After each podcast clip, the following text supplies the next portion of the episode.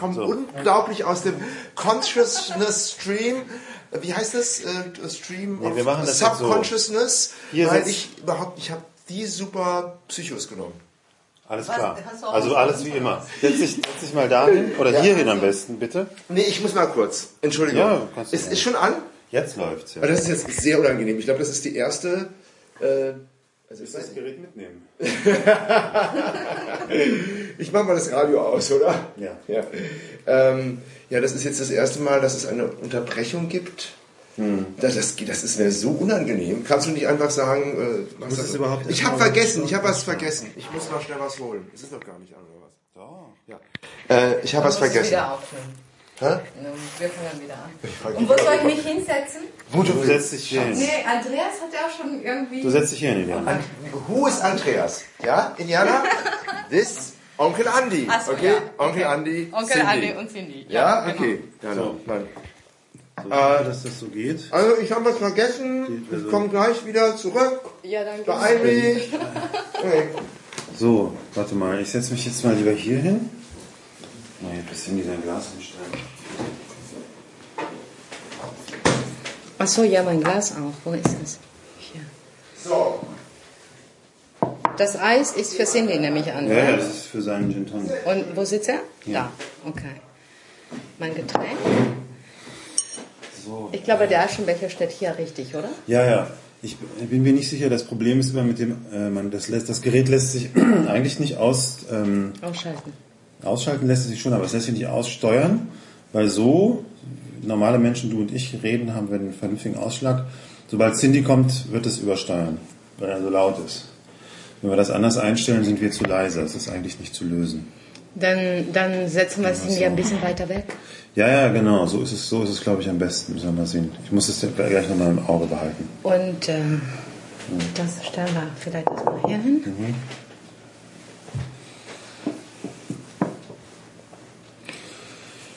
Ja, fand der das jetzt komisch mit den drei Tonics? Zu viel oder zu wenig? Ich glaube, er fand das erstmal süß. Süß, ne? Ja, finde auch. Mit der. Größe der, der Flasche. So wie ein Flugzeug. Ja. Genau. Was? Ich, hab, ich verstehe nicht was, genau, ganz, was er will. Er wundert sich. Hm, es scheint ein größeres Geschäft zu sein. er hat was Wichtiges vergessen. Aber ich will die Leute noch nicht begrüßen. Das müssen wir dann. Nein, wir warten, bis Cindy da ist. Da ist kommt er. Kriege ich auch mal auf Gin Tonic. Ich bin seit Tagen unterwegs nach Gin Tonic. Setz dich mal hin. Ja, gerne. So, ich glaube, so geht es. Ja, es ist wunderbar. Das ist Super. ein Versprechen. Riechst du das? Ja. Riechst du das? Riechst du das? Riechst du das? Riechst du das? Riechst du das? Ja. Riechst du das? Ist, das ist Hast du dir. Ach so, das ist der Grund, Ach, das ist mein, ach, das ist, das ist mein Parfüm. Ja, das ist, das ist ja, das weckt Erinnerungen wach an Zeiten, wo alles möglich schien. Ja, die Zeiten sind noch nicht vorbei. Die sind ja nicht vorbei. Das war diese, die, also das war das erste Mal, äh, wirklich alles roch nach Sex, ja, aber er fand nie statt. Ja, das ist für mich Wahrheit. Das ist echt, das ist diese Welt. Ja, aber er fand nicht statt, warum nicht? Ja, weil, weil das, das war nicht möglich, es war irgendwie. Ich hab dir, guck mal, wie ein Flugzeug. ne? Ja, das ist super. Ah, Das ist toll, oder? Die sind schön. Drei Fläschchen. Die sind Jeder süß. Ausschlag. das Und ich ist habe hab auch hier noch einen, einen Aschenbecher vor der Wir haben einen Aschenbecher. Iliana Rauch. Ich bin Ich finde- leidenschaftliche Raucherin. Onkel Andi, können Ja. wir uns nicht einfach mal darauf einigen, dass wir nur Gäste einladen, die rauchen? Gerne. Ja. Oder? Ich habe Also nichts dagegen. Ich Solange jetzt ich einfach die Nase rauchen voll. muss. Okay. Ne? Solange ich nicht selber Nee, rauchen ja, ich finde das mit der Raucherquote auch ziemlich anstrengend bei euch. Ja, der Punkt ist, wenn sie mal eingehalten wird. Wenn, naja, wobei es gibt ja dann Spielverderber, gell? Die sagen dann irgendwie so. Ach, meinetwegen muss gar nicht geraucht werden. Ja. Ihr könnt da ruhig drauf verzichten. Macht euch nicht die Mühe. Oh. Das hat Onkel Andi das Mikrofon umgeschmissen. Das hat jetzt aber ganz Das schön war verdaust jetzt gemacht. laut. Das Das, ist war ganz jetzt aber laut. Hui, hui, hui, hui, hui, das, ui, das, ui. ui. So, herzlich willkommen zum Küchenradio. Ja, Schön, dass ihr alle da seid. ja. Unser Gast ist heute Iliana. Da, da. Hallo Iliana, dürfen wir deinen Hallo. Nachnamen auch nennen? Ja, Sanchez auch. Rohr. Und du kannst das auch richtig aussprechen. Wie, wie heißt ich Iliana? Sanchez, Sanchez, Iliana Sanchez Rohr, habe ich doch gesagt. Ja, Sanchez das ist Rohr, richtig. genau. Rohr. Rohr. Nee, Rohr. Rohr. Nicht Also, Rohr. also, wir wollen anstoßen auf Ja, unseren Gast. Auf was trinken wir, Elina? Äh, Ich würde sagen, auf das uneingeschränkte Rauchen heute Abend, oder? Oder hat der Gastgeber was dagegen? Ja, okay. Ja, okay, gut. Ja. Muss man akzeptieren. Ich hatte jetzt was, eher was Intellektuelleres von dir erwartet. Nö. Aber Das kommt Ich ja bin dann von ziemlich dir. banal. So. ja, auf die, ja. Erstmal. Gerne. ja. Zum Wohl. Und danke. Danke für die Einladung. Eigentlich wollte ich ja kommen, um erstmal als stiller Gast, um zu gucken, wie er das mit der Technik macht. Ja, aber das ist ja. Was interessiert dich das? das Ja, ich würde auch mal langweilig. ganz gerne wieder Radio machen, aber in der Gruppe, wo ich war, Moment, will ich ich nicht mal. mehr und so. Wo ist denn meine Tasche und meine Zigaretten? Ja, keine Ahnung. Aber du, das siehst ja, das ist ziemlich simpel. Also da gibt es jetzt keine große Technik. Ja, das ist, was ich sehe. Wir haben äh, auch ein ganzes Studio bei, bei Doc Phil in Pankow. Das ist halt in Pankow, das ist ein bisschen weiter draußen. Aber das Licht ist da so scheiße, dass wir da sehr ungern sind. Da sehen wir nämlich nicht vorteilhaft aus. Ja? Ja, das, ist dann auch mit, der mit. Kamera. Aber ihr macht ja Radio, dann ist es halt, wie ihr Das heißt aussieht, Radio. egal, oder? Radio, wir machen Küchenradio da. Ja, eben. Ihr macht Küchenradio da ist- und wieso ist- müsst ihr dann toll aussehen? Weil, wir, weil wir mit einer Kamera, oder ich glaube, er hat inzwischen mindestens sieben Kameras im ganzen Raum. Zehn Also, Kamera. Also auf jedem ist eine Kamera und, und Philipp macht dann Bildregie. Hollywood, Ah, Hollywood okay. Filme machen. Also schaltet immer die, die Kamera zum Sprecher oder irgendwie so. Ich weiß nicht, was er da, was er da für Tricks hat. Na, das Ding ist, ich höre euch immer nur im Podcast. Ja, das dafür Ich ist es auch gemacht. abonniert und dann Nein, das, das ist, Okay. so soll es sein. Also was, was ich, dafür ist es da. Also ich, Ich will wollt- dann, ich bin mir nicht so sicher. Da müsste man, man sieht selten vorteilhaft aus. Ne? Ich hoffe, dass es niemand aufnimmt. Siehst jetzt ziemlich gut aus. Danke, aber ich- also schade, dass die Kamera jetzt heute nicht da ist. Das hast du schön gesagt. Du aber auch, warst du beim Da, Friseur? ja, ich war beim Friseur. Ich war bei meinem und es, ah, es ist, ich weiß auch nicht. Und der, ich habe ja einen, ich habe ja eigentlich den besten Friseur der Welt und äh, und äh, es, also es kommt, ja, ich muss ja jetzt ein bisschen aufpassen, was ich erzähle, oder? Warum? Also es ist ein Sexfriseur, ist total geil. Das verstehe ich Echt? Wo nicht. Was ist ist das denn? denn? Ja, der ist super. Der ist echt Sex. Sein Sex, aber es ist halt keine Garantie. Und Was ist denn weil dieses Mal hatte er einen, einen, einen Typen da, den er erst gerade kennengelernt hatte, ja, und der war, der war total nett zu mir. Mhm. Also ich Also ein neuer, eine neue Mitarbeiter, oder wie? Nee, einen neuen Kunden. Sexmitarbeiter. Nein, ein, nein, ich glaube, er hatte den gerade kennengelernt und hing mit dem mit dessen Mit Wohnung rum. Ja. Worin genau besteht, also der schneidet dir die Haare. ja. Und wa- was ist daran Sex? Also, ja, Mensch, es ist eher so ein, eher was Additives. das kommt noch hinzu. Das, Ja, das genau. ist danach, Ja. nach dem Haarschnitt. Gott, macht er das mit allen seinen Kunden? Ist doch anstrengend. Nein, und er macht es ja auch nicht immer, das ist ja das Ärgerliche. Also dieses Mal hat er mich zum ersten Mal, hat er mir die Wange ausrasiert, was total super war. Und hat er behauptet, das würde er immer machen, aber das macht er nie sonst, ja. Und Also er ist ein ich habe den. Eindruck, und ja, ja, und ich habe den Eindruck gehabt, der hat mir, glaube ich, hat, hat mir 5 Euro weniger abgenommen als sonst. Ja, das Das fand ich auch irgendwie sehr, sehr charmant irgendwie. Und, ähm, und was noch? Oh, dieses Fahrenheit, wenn mir das in die Nase steigt, ist unglaublich. Ähm, ich weiß jetzt nicht, was wollte ich eigentlich erzählen? Ich habe den Faden verloren. Naja, Nicht so er hat dich wichtig. dann irgendwie rasiert und so. Ja, und, genau. Äh, Ja, und dann, habt dann ihr danach Sex gemacht? Nein. Ja, genau. Das, ja. Den kann ich nur empfehlen. Aber ich wollte mich vor allen Dingen bedanken. Ja, das wofür? jetzt schnell machen? Weil ich ja so viel Geld bekommen habe. Erzähl mal, wie viel hast Ah, du? wie viel Geld hast du inzwischen? Ich glaube, es sind, sag ich mal jetzt, 150 oder sowas. Wow. Ja, super. Ja. Also manche Leute haben ja 50 Euro gespielt. Ja, ja.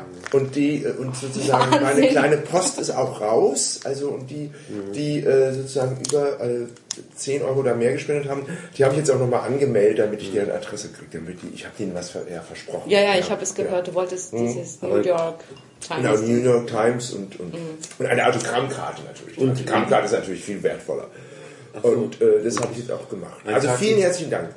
Es gab eine, es gab, es gab jetzt keinen Neukauf, sondern eine Reparatur von 700 Euro. Ah, was? Und das ist Ah. halt mit eingeflossen. Ja, genau. Und der Rechner Computer geht wieder. Ja. Super. Du hattest ein MacBook oder was? Oder hast du Ja. ein MacBook? Ja. ja. Ist der überhaupt so viel wert, dass man den für 700 Euro repariert? Na, neu hätte Das war auf jeden Fall 1500 billiger als neu kaufen. Ganz, ganz banal. Also wenn der jetzt noch ein Jahr läuft, ist das super. Und ähm, wie teuer ist dann ein neuer? Weiß ich nicht, 2000 Euro. Ja. Willst du keine Zitrone? Ich bin ja, natürlich will ich eine Zitro Zitrone. Andreas Stuart, hat alle- Purser, hat alles Purser, liebevoll für dich Andy. vorbereitet. Das ist großartig. Ja. Ja, du kriegst nur Bier hier. Ja, ich Das trinke ist immer das, Bier. was sie möchte. Ja, aber so ein, was ist das denn, so ein tschechisches Bier? Ja? Ja, das hat sie sich ausgesucht. So ein ja, ja, guck mal. Kein deutsches Bier für heute Abend. Warum trinkst du jetzt tschechisches Bier? Weil es mir besser schmeckt. Ach so, das ist jetzt so. Jo. Es gibt ja von ba äh, kennst du das von, von Badesalz? Diese, dieser wunderschöne, wunderschöne Radioversprecher. Tschechische, wir hören jetzt tschechische Tonaufnahmen aus, mit dem tschechischen Rundfunk. Das ist total irre. Also, das ist, kennst du nicht? Nee. Das ist eigentlich fast Heimat. Du, ich war übrigens in deiner Heimat. Ja? Ich war in Kassel. Zu einer, zu einer, zur Konfirmation meines Patenkindes. Ach so. Wie war's? Das war unglaublich. Ja, also, kennst du- du, kennst du westdeutsche Familienfeiern? Äh, nein, sowas habe ich mir echt nicht antun wollen. Hast du dich eingeladen? Schade, schade, schade. Hast du dich eingeladen? Doch, du warst eingeladen. Naja, also. Jetzt guckt ihr Lieder so, als würdest du Naja, an, das an Ding die ist- gleich an die Gurgel Naja, ich versuche, springen. ich versuche, ich versuche mich zu erinnern, aber eigentlich nicht, weil ähm, meine Freunde aus Westdeutschland ähm, haben schon irgendwie eine Beziehung zu ihrer Familie, natürlich, aber auch nicht so eng. Okay, Und so große Feier und so weiter. nichts. Also ich bin auch sehr selten auf, auf solchen Familienfeiern. Ähm, also äh, sozusagen die einzige, die regelmäßig stattfindet, ist halt Heiligabend, aber die machen wir halt bei uns oder meistens. Insofern ist das auch. Und, äh, Also du lädst deine Familie zu dir. Ja, ja. Ja, da ist auch nicht mehr viel da. Und äh, jetzt diese Konfirmation, das war halt so eine klassische westdeutsche Familienfeier. Also diese, diese Form von Geselligkeit, die sehr schweigsam ist einfach bei der Konfirmation. Die einzige Musik ist in der Kirche und ansonsten läuft ja nirgends Musik und wird auch nicht musiziert. Auch nicht danach und so? Nein, nein, nein, überhaupt nicht. Du sitzt im Restaurant, also wie wir sagen, Ja, ja. im besten Haus am Platz, an einer langgedeckten Tafel. Die Familie der Mutter auf der einen, die, die Familie des Familie des Vaters auf der anderen Seite. Dann wird gegessen. Es wird dort hauptsächlich gegessen, ne? Das, ist, das wird aber auch dann schnell gegessen. Und dann Es wird, ja, genau. Es wird ganz schnell gegessen. getrunken. Ja, aber sehr auch nicht so- gezügelt. nicht so viel, ja. Sehr Sehr gezügelt. Bei der Konfirmation wird nicht so viel äh, Getrunken. gesoffen. Ich sag mal, es war soffen. Es sagen, wird nicht gesoffen, sondern ne? getrunken. Nein, ja, aber sehr in Maßen. Mhm. Und dann zieht man dann, also das ist dann aber auch so ein typischer Ablauf, eben ins Haus der Konfirmandeneltern äh, unter Umständen zum Kaffee trinken. Ja, und da geht's dann weiter mit Essen und mit Mhm. Kuchen und Kaffee. Ja. Genau, die, die, die Mahlzeiten werden ganz nah aneinander herangerückt Ja, sozusagen. ja, ne? ja. Das geht direkt ineinander über. Nach dem Kaffee ist dann auch Schluss, Schluss, ja, ja. Also ich bin dann Ja. am Anfang des Kaffees schon Also es gefahren. ist bisher ganz gut, dass ich nicht zu so einer Nein, Feier ist- hingegangen nein, bin. Also ich schon- glaube halt, dass eine Beerdigung in Mexiko dann lustiger ist als so eine Feier in Deutschland. Ja, aber Beerdigung in Mexiko ist lustiger als eine Taufe in Deutschland. Ja, das kann sein. Hast du Konfirmation am Taufe von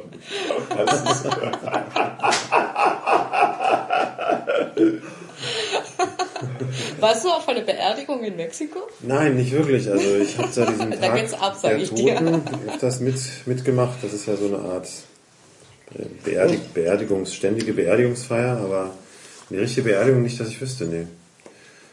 Ähm, die werden auch immer ganz schnell beerdigt, ne, da, oder? Ja, ja, gleich, am, am nächsten Tag. Gleich am nächsten Tag, ne?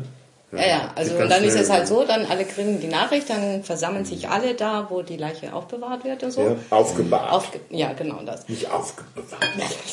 das Also aufgebahrt. Das ist, es ist, eben dann doch nicht. Sache. Ja, es ist dann doch nicht, nicht Sache. Ja.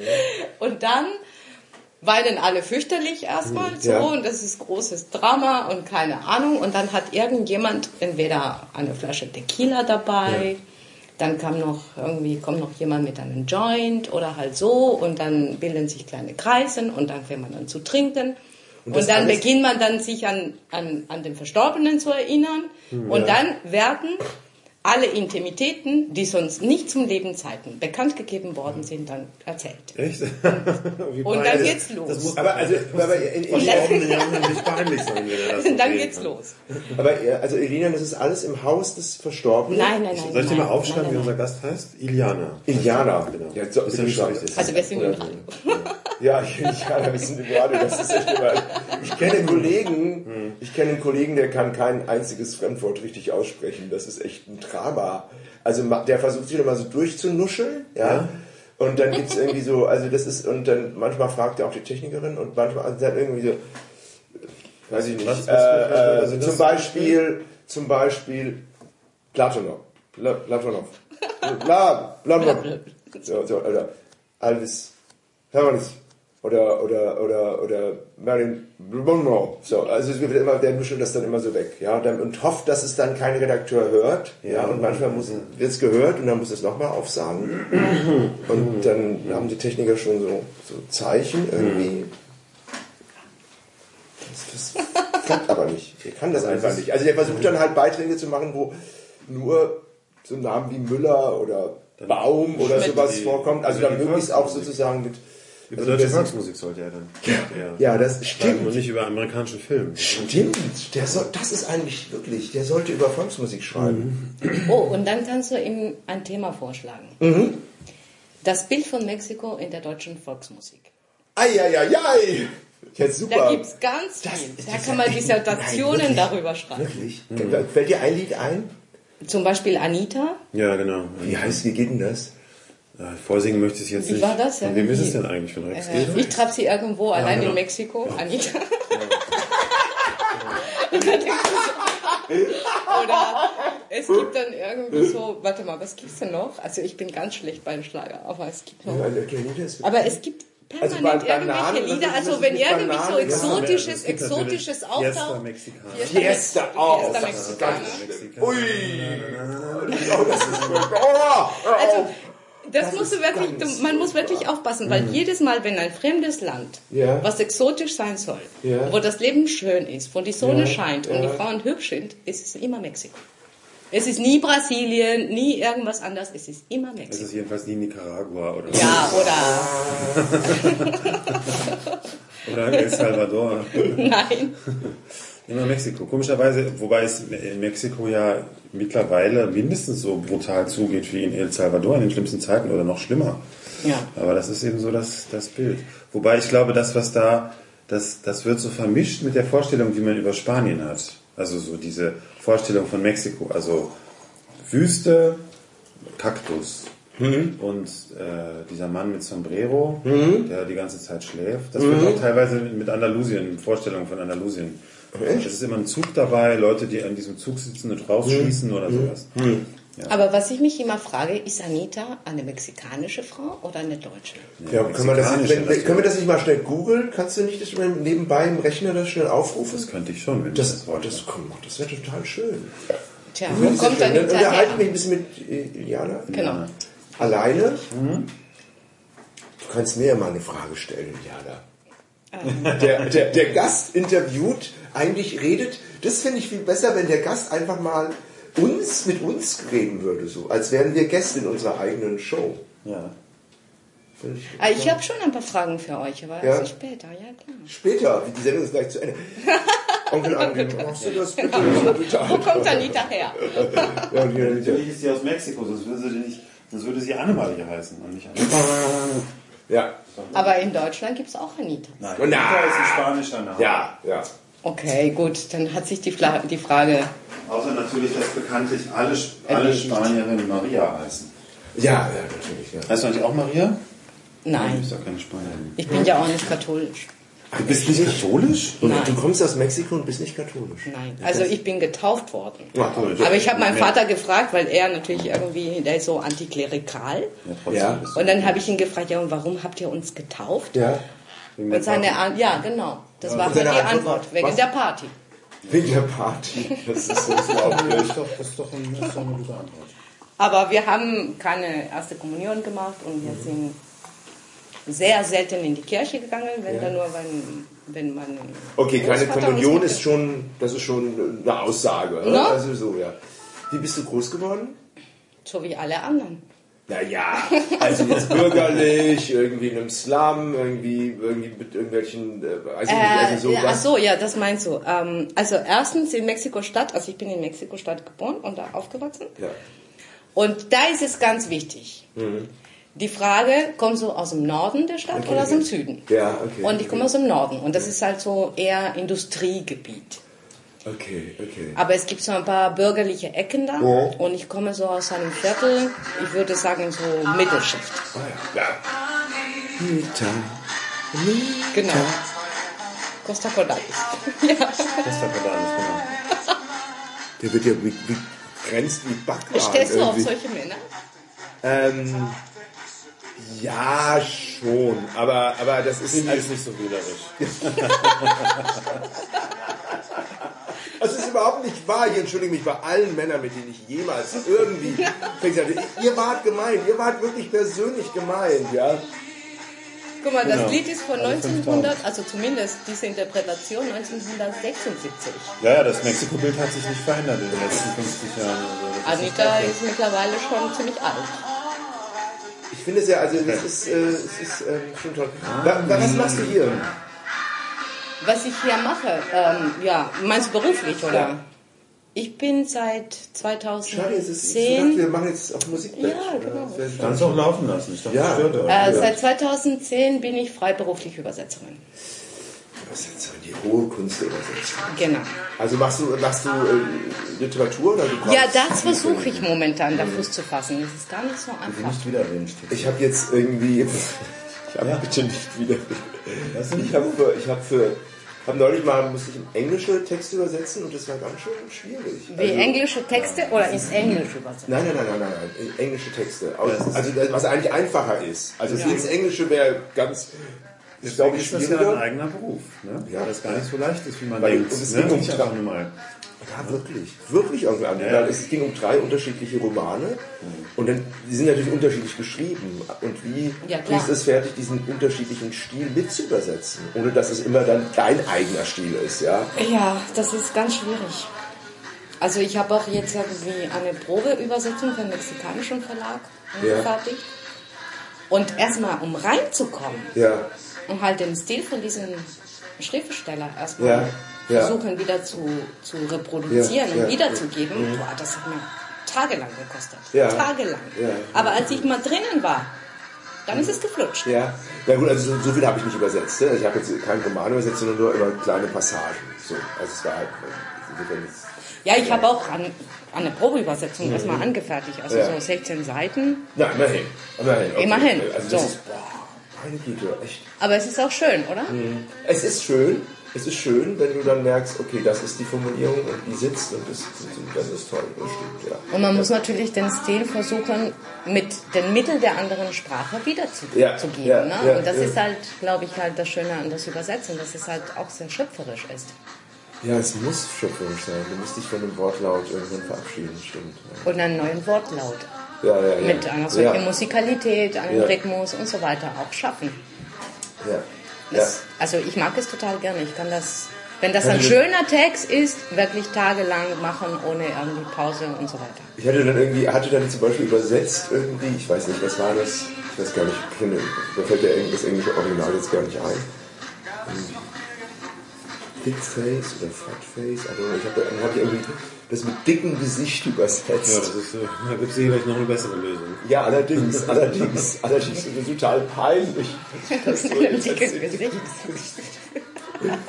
Da meinte man dann zum Glück, die, die war eine sehr, sehr gute Redakteurin, meinte dann, ja, ist aufgedunsen vielleicht? Dann- also wenn du, wenn du dann so drin bist, ja, dass du dann, dann wirklich so, da du bist dann, okay, das heißt, okay, so, ja. Ja, genau, das ist, was ich mache. So, jetzt gucken wir nach Fiesta Mexicana, oder? Ja, Ja. Was gibt's noch alles? Dieses Hossa, das ist auch... Oh, ich habe vor ein paar Jahren ein, ein ganz ekliges Lied gehört. Es gab sogar Protesten von der mexikanischen Community Nein, hier. wirklich, wirklich? Ich weiß nicht mehr, wer das gesungen hat, aber der Text war irgendwas so von Finger im Po, Mexiko. nein, nein, das ist ja grauenvoll. Sag mal, das habe ich noch nie gehört. Danach, Finger ist Po, Mexiko. Es ist wirklich sehr ordinär. Ich, als ich das gehört habe, ich dachte, um Gottes Willen, was ist denn das? Nein, du, natürlich, sowas, das ist von der GEMA nicht Mickey gesperrt. worden. Krause, Finger in Po Mexiko. Wie heißt der nochmal? Mickey Krause. Genau, Mickey. Who the fuck ist Mickey Krause? Ich kenne ich kenn ihn auch nicht. Ja, das ist aber eine schlechte Aufnahme. Das ist eine sehr schlechte Aufnahme.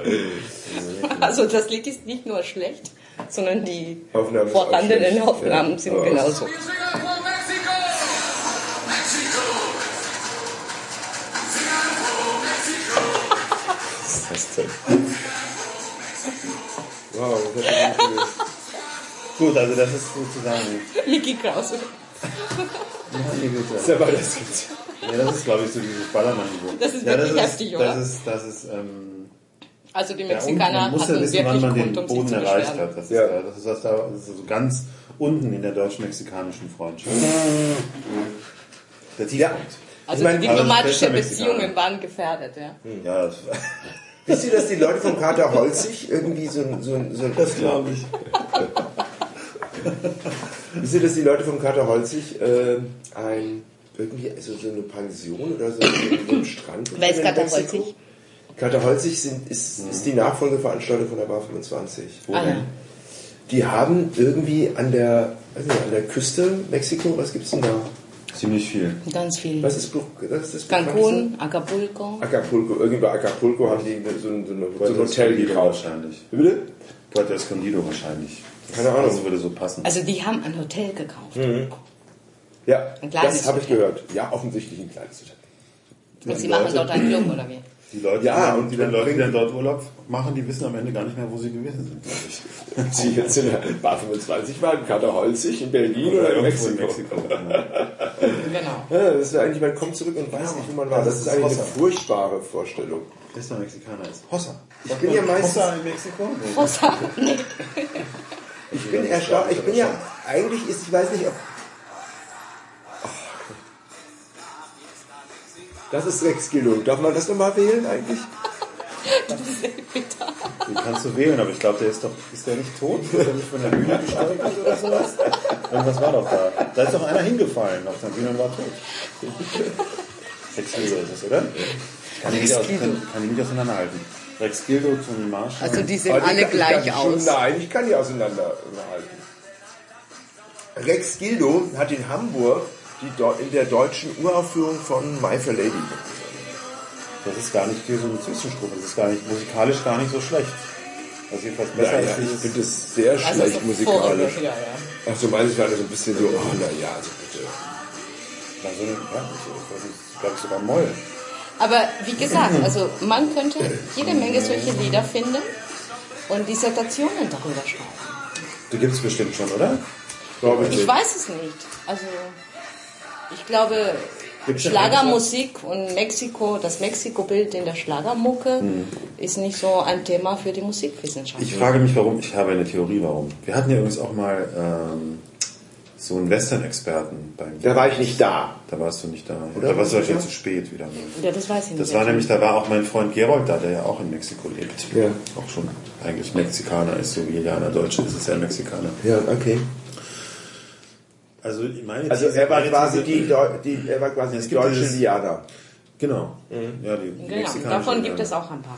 Also die, Nee, die, sie ist ja die dieses, deutsche dieses, die. Frage ist halt, warum dieses Bild sich so eingebrannt hat in unserem kollektiven Bewusstsein. Also der Mexikaner, der eben wild ist, der hat immer zwei Pistolen, Ja. hat, reitet, reitet natürlich ohne Sattel. Hollywood. Und, Hollywood. Ja, aber auch warum bei Hollywood? Warum? Das ist natürlich, das ist das Bild Ja, des das ist historisch bedingt. Ja, das also versuche ich, das, das versuche ich gerade zu erklären. das ist doch klar wie. Schon mal, Das ist historisch bedingt. Es Ja, aber gab was- halt, weil sozusagen Mexiko war halt äh, quasi, wie, seit wann ist Mexiko unabhängig? Ja, ich, ich kann es noch ein bisschen 1810, präziser erklären. ja, also, es gut. ging, es ging Aber erstmal war natürlich Mexiko der Aber ich große... glaube, das ist mehr das Bild der, große mexikanischen. Revolution. Der Revolution, der genau darum geht es. Die mexikanische Revolution von 1910 bis 1920.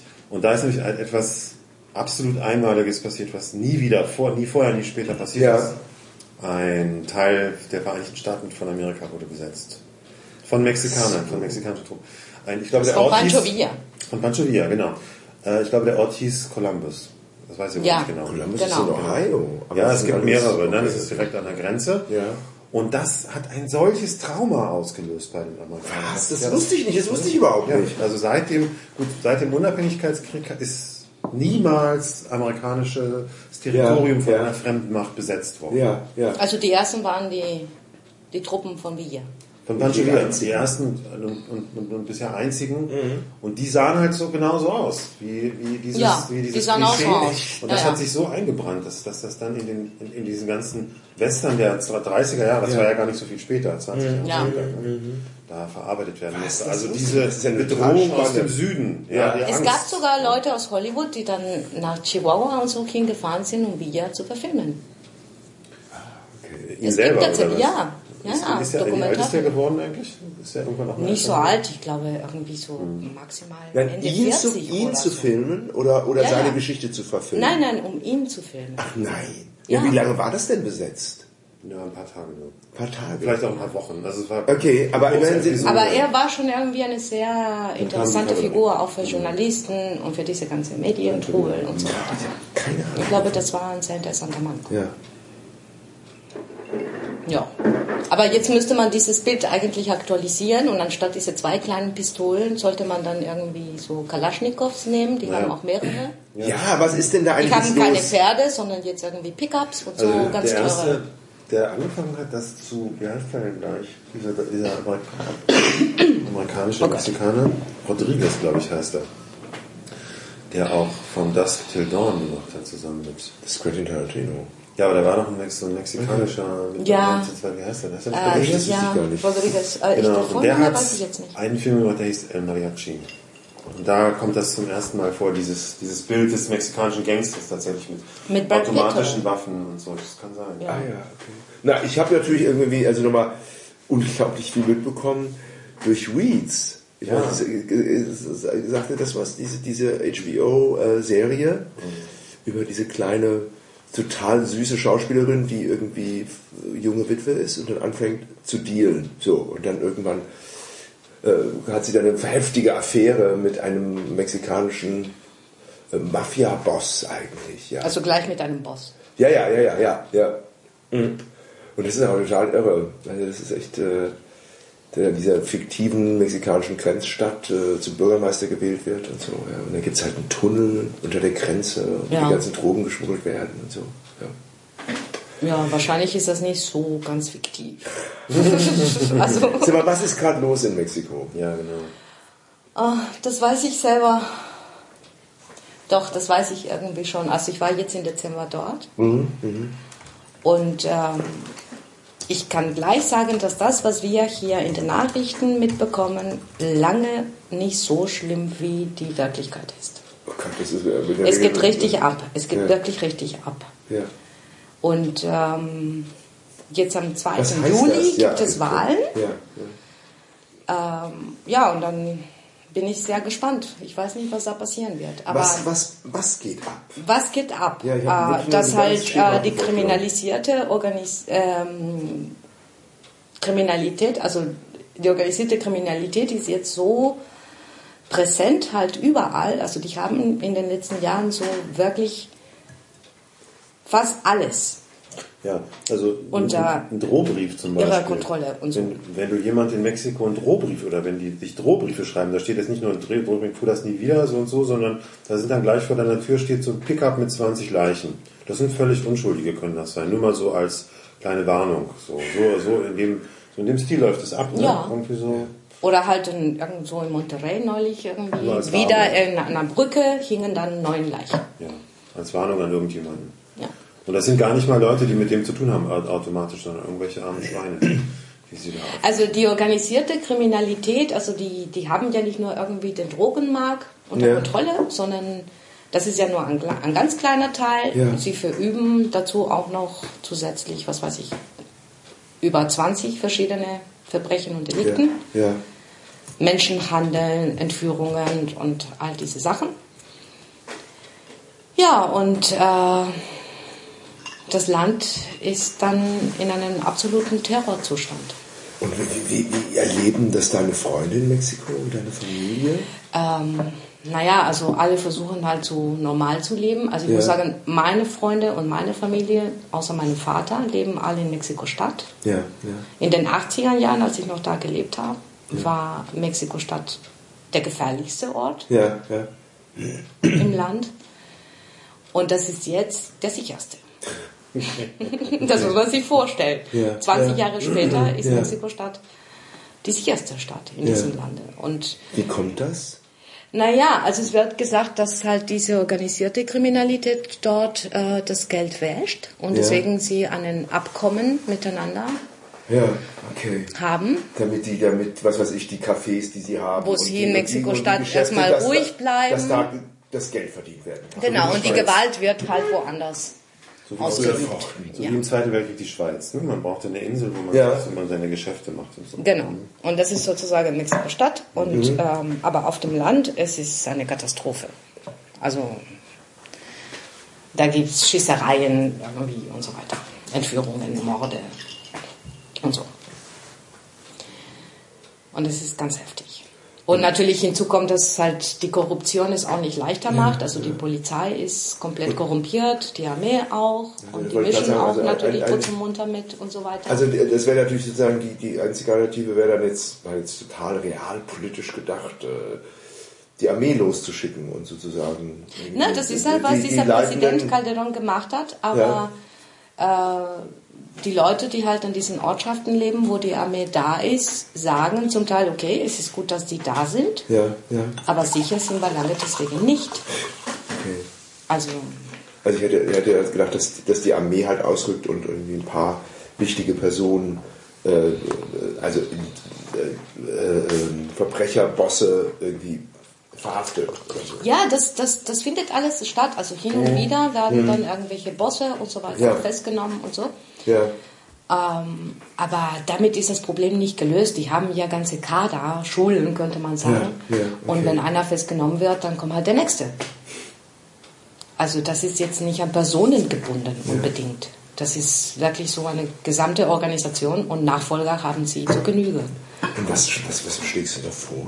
Also was, was, was, wie, kann, wie kann wieder sowas wie eine Rechtssicherheit hergestellt werden? Ich weiß es nicht. Also ich denke, dass unter anderem, also es gibt für mich zwei ganz große Probleme, die nur langfristig gelöst werden können, Ja. nicht kurzfristig. Und das ist einmal die Bekämpfung der Korruption und die Straflosigkeit zu bekämpfen. Das ist ein ganz großes Problem auch im Lande. Also ich glaube, ich glaube, es ist das- das- unter, ist- unter ein Prozent, also von den Leuten, die dann wegen diesen Verbrechen festgenommen werden, nur unter ein Prozent werden dann irgendwie tatsächlich vor einem Gericht gestellt und müssen sich dafür verantworten. Aber ich weiß es nicht genau, die Zahlen. Mhm, Ja, okay, aber es ist genau im Kopf. verschwindend Aber es ist auf jeden Fall ein Prozentsatz, okay. minimaler, Ja. minimaler Teil davon. Und ähm, dann kann auch passieren, dass wenn die Leute verurteilt werden und ins Gefängnis kommen, dass sie dann irgendwie dann nach einer Weile fliehen. Also in den Gefängnissen ist es auch alles Mögliche. Also ich weiß es nicht. Also ich denke, das sind so zwei Sachen und ähm, ich finde es ganz gravierend, dass die internationale Gemeinschaft nicht auf Mexiko guckt. Ja. Es ist da, also ich weiß es nicht, ob das wirklich eine Lösung wäre, so eine Intervention von blauen Helmen oder so. Vielleicht ist das auch keine Hilfe. Ja. Vielleicht würde das alles nur verschlimmern. Ich weiß es nicht. Aber was mich erschreckt hat, jetzt im Dezember, als ich da war, ist es, dass wirklich die Menschen ganz allein auf sich gestellt sind. Also ganz, ganz allein. Also die Leute auf dem Land erleben so äh, Gewalt in solchen Maßen, die wir uns kaum vorstellen können. Und was ist, was ist denn Und die sind den- ganz alleine, die haben keine mit, Hilfe. Mit, mit, mit diesen ganzen, also Widerstandsbewegungen wie, wie Chiapas oder sowas? Das ist irgendwie... Naja, also die Zapatisten haben schon vor 20 Jahren gesagt, so geht es nicht weiter. Ne? Ja, wir ja, müssen ja. Korruption bekämpfen und hier irgendwie eine andere Rechtslage schaffen und so. Alle haben sie belächelt. Ja, ja. Niemand hat auf sie gehört. Also für mich sind sie die Einzigen, die wirklich einen, einen plausiblen und kohärenten politischen Diskurs haben. Und sie haben sich dann am Ende zurückgezogen, weil sie Ja. gemerkt haben, dass es alles keinen Sinn hat. Ähm, Also und die leben halt da in ihren Communities, in ihren unabhängigen, autonomen Gemeinden und, äh, und machen da ihr Leben. Ja, aber das ist, weit, das ist halt ein, ein Aber es ist- ja. Chiapas ist es, oder? Wie heißt Ja, die? genau. Hm. Und ähm, du hast, hast, ist es überhaupt nur noch der, der Drogenhandel oder sind es noch andere Sachen, wo die ihr... Schon auch noch andere Sachen. Es sind andere ja- Sachen. der Also Drogenhandel ist ja nur ein Teil von diesen ganzen Verbrechern, die Ja. da verübt werden. Also, Also das Menschen- denk, mal, die denk mal zum Beispiel an die ganzen Entführungen, die es dann gibt Ach, stimmt, ja. gegen diesen äh, Migranten aus Mittelamerika, die auf dem Weg nach USA sind. Also der Weg von der guatemaltekischen Grenze zu Mexiko, Ja. Zu den Südstaaten, es ist, es ist absolut gefährlich. Also ich glaube, die wenigsten kommen da an. Ja. Weil natürlich irgendwie alle an diesen Menschen verdienen. Also der mexikanische Grenzschutz, die Polizei, die Mafia. Und dann gibt es auch Unternehmen, die halt diese Leute irgendwie als Zwangsarbeiter sozusagen auch irgendwie kaufen, könnte man sagen. Also vor ein paar Jahren oder vor zwei Jahren kam die Nachricht raus, in Mexiko-Stadt gibt es so Arbeitslager. In Mexiko-Stadt, in den Slums, gibt es tatsächlich Arbeitslager für solche Leute, Obdachlose, aber auch so Migranten aus Zentralamerika, drinnen waren und die haben dann für, einen ganz, für eine ganz teure, feine Kaufhauskette die Plastiktüten oder irgendwie sowas hergestellt. Das heißt, die Mafia, die Mafia hat quasi Lager eingerichtet. Das ist ja die Mafia, ne? Das macht die Ja. Lager eingerichtet, wo so Leute zum Arbeiten gezwungen werden. Also Skla Genau. das ist Sklaverei im Prinzip. Genau. Sklaverei. Genau. Und das in Mexiko-Stadt. Und das kam nur raus, weil die Nachbarn diese Anlage über Monate beobachtet haben und haben festgestellt, oh, das ist alles ganz, ganz seltsam, was da abgeht. Und haben dann äh, den Behörden Bescheid gesagt und Druck gemacht, damit sie da ermitteln. Und das waren alle Sklaven. Ja, es ist, ich finde das so tragisch in Mexiko, weil äh, Mexiko war ja sehr lange, 70 Jahre lang von so einer Einheitspartei regiert. Ja. Die, Die die, Partei der permanenten Revolution. Die permanente Revolution, ja genau. Also man musste sie dann wirklich umbenennen. Ja, ja. und äh, das war schon auch korrupt. Aber eigentlich ja im Vergleich zu heute war das Pillepalle. Also der, das, Ja. das, es gab natürlich Kriminalität, aber man hat das meistens überlebt. Ne? Das war so das halt das normale, bisschen Straßenkriminalität und so, nicht so wie heute. Ne?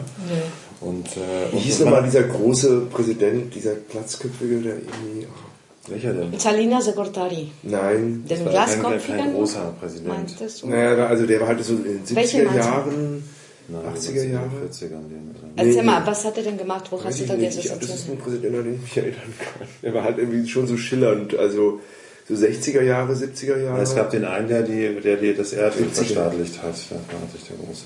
Ja, aber das war viel früher.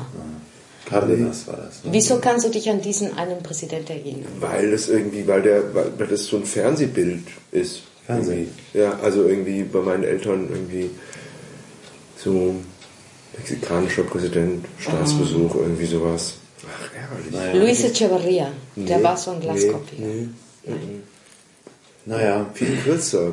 Auf jeden Fall hat es natürlich, nachdem, nachdem diese Partei abgewählt wurde, das kam ja in der in der Revolution gleich, hat es natürlich viele Hoffnungen gegeben und seitdem ist es eigentlich so schlimm geworden. Also eigentlich müsste Ja. Ich hatte keine Hoffnung. Ja, ja, ich war ganz, ganz sauer. Ich dachte, als die Pan an die Macht kam, ich dachte, ich fahre, solange diese Partei das Land regiert, nicht dahin. Also, Wer regiert denn heute und leider das Land? hatte ich recht. Wer, wer regiert denn heute das Land? Na, auch die Pan. Ja. Das sind so die Konservativen, katholisch. Glaubst du, dass die schuld sind oder glaubst du, dass es mit der Linken Also PRD besser ich wäre? glaube, sie sind nicht schuld in dem, in dem Sinne allein, aber dass Calderón eine falsche Politik gemacht hat, das denke ich schon. Das glaube ich schon. Also der hat versucht dann irgendwie so mit brachialer Gewalt äh, davor zu gehen von Anfang an und das war nicht die richtige Strategie. Ja, glaubst du, dass es, dass es zu einem richtigen Bürgerkrieg kommen kann in Mexiko? Also Ich hab keine zwischen, Ahnung. zwischen, ich meine, die, die, Ich meine, es ist schon ja, die Bürgerkrieg. Diese, diese Mafia-Armeen sind ja so Ähnlicher gerüstet Zustand, was wie Armeen, ne? mit, mit, mit ganz modernen Ja, Waffen die sind zum. Teil besser ausgerüstet als die Armee. Also die haben viel mehr Geld und, äh, und ich meine, die handeln ja auch international. Also ich glaube, ein Grund, warum diese Gewalt und diese ganze Sache so in Mexiko so eskaliert ist, ist es, weil auch in Kolumbien man da irgendwie die Mafia bekämpft hat und dann haben sich, sich die Schwerpunkte örtlich verlagert. Also Naja, die kolumbianische Mafia mischt natürlich Putz und Munter auch in Mexiko mit. Und diese ganze Mafia ist jetzt so weltweit verbreitet. Also die führen Geschäfte halt in Westafrika. Also ich habe gehört schon, dass die mexikanische Mafia sehr viel zu sagen hat, was der Politik halt, die Politik halt in den westafrikanischen Staaten betrifft. Okay. Weil die dadurch, ich meine, sie müssen auch äh, diese ganze Drogen absetzen, ja, Ja, und zwar ja. weltweit. Das Ja. tun sie schon. Und äh, die arbeiten auch mit der russischen Mafia und so weiter. Und dann ist Westafrika so ein ganz wichtiger Punkt für den Transport. Ja. So, und äh, die haben da ziemlich viel zu sagen. Also das Problem in Mexiko ist jetzt nicht nur auf nationaler Ebene Ja. zu lösen. Also natürlich ich muss Mexiko seine Aufgaben machen, Ja, aber ja. ohne den Einfluss und ähm, die Teilnahme der internationalen Gemeinschaft ähm, wird es alles gar nicht zu bewältigen sein. Die einzige, ich meine, ich meine, ich meine wirklich, das ist doch, spricht doch alles dafür irgendwie legalize it, ja. Ich meine, Ja gut, aber das, das ist Aber das ist auch nicht allein die Lösung. Weißt du, irgendwie. Ja, aber wenn du das erzählst, also ich meine, da würde doch irgendwie so doch ein ganz wichtiges. Äh, Vielleicht würde das helfen, aber ich äh, bin zum Beispiel äh, dagegen, dass in Mexiko Drogen legalisiert werden, Mhm.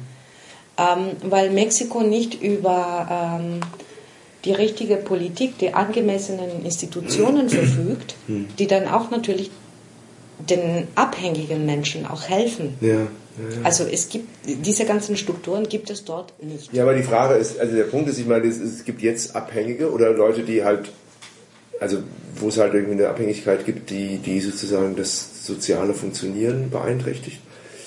Aber die gibt es ja schon jetzt. Also die, die, Ja, ich würde ja die Theorie haben, dass jetzt die, die, äh, die Anzahl der Leute, die mit Drogen so große Probleme haben, dass sie wirklich nicht mehr arbeiten können oder so, ähm, die würde ja nicht in die Höhe schnellen. Das glaube ich nicht.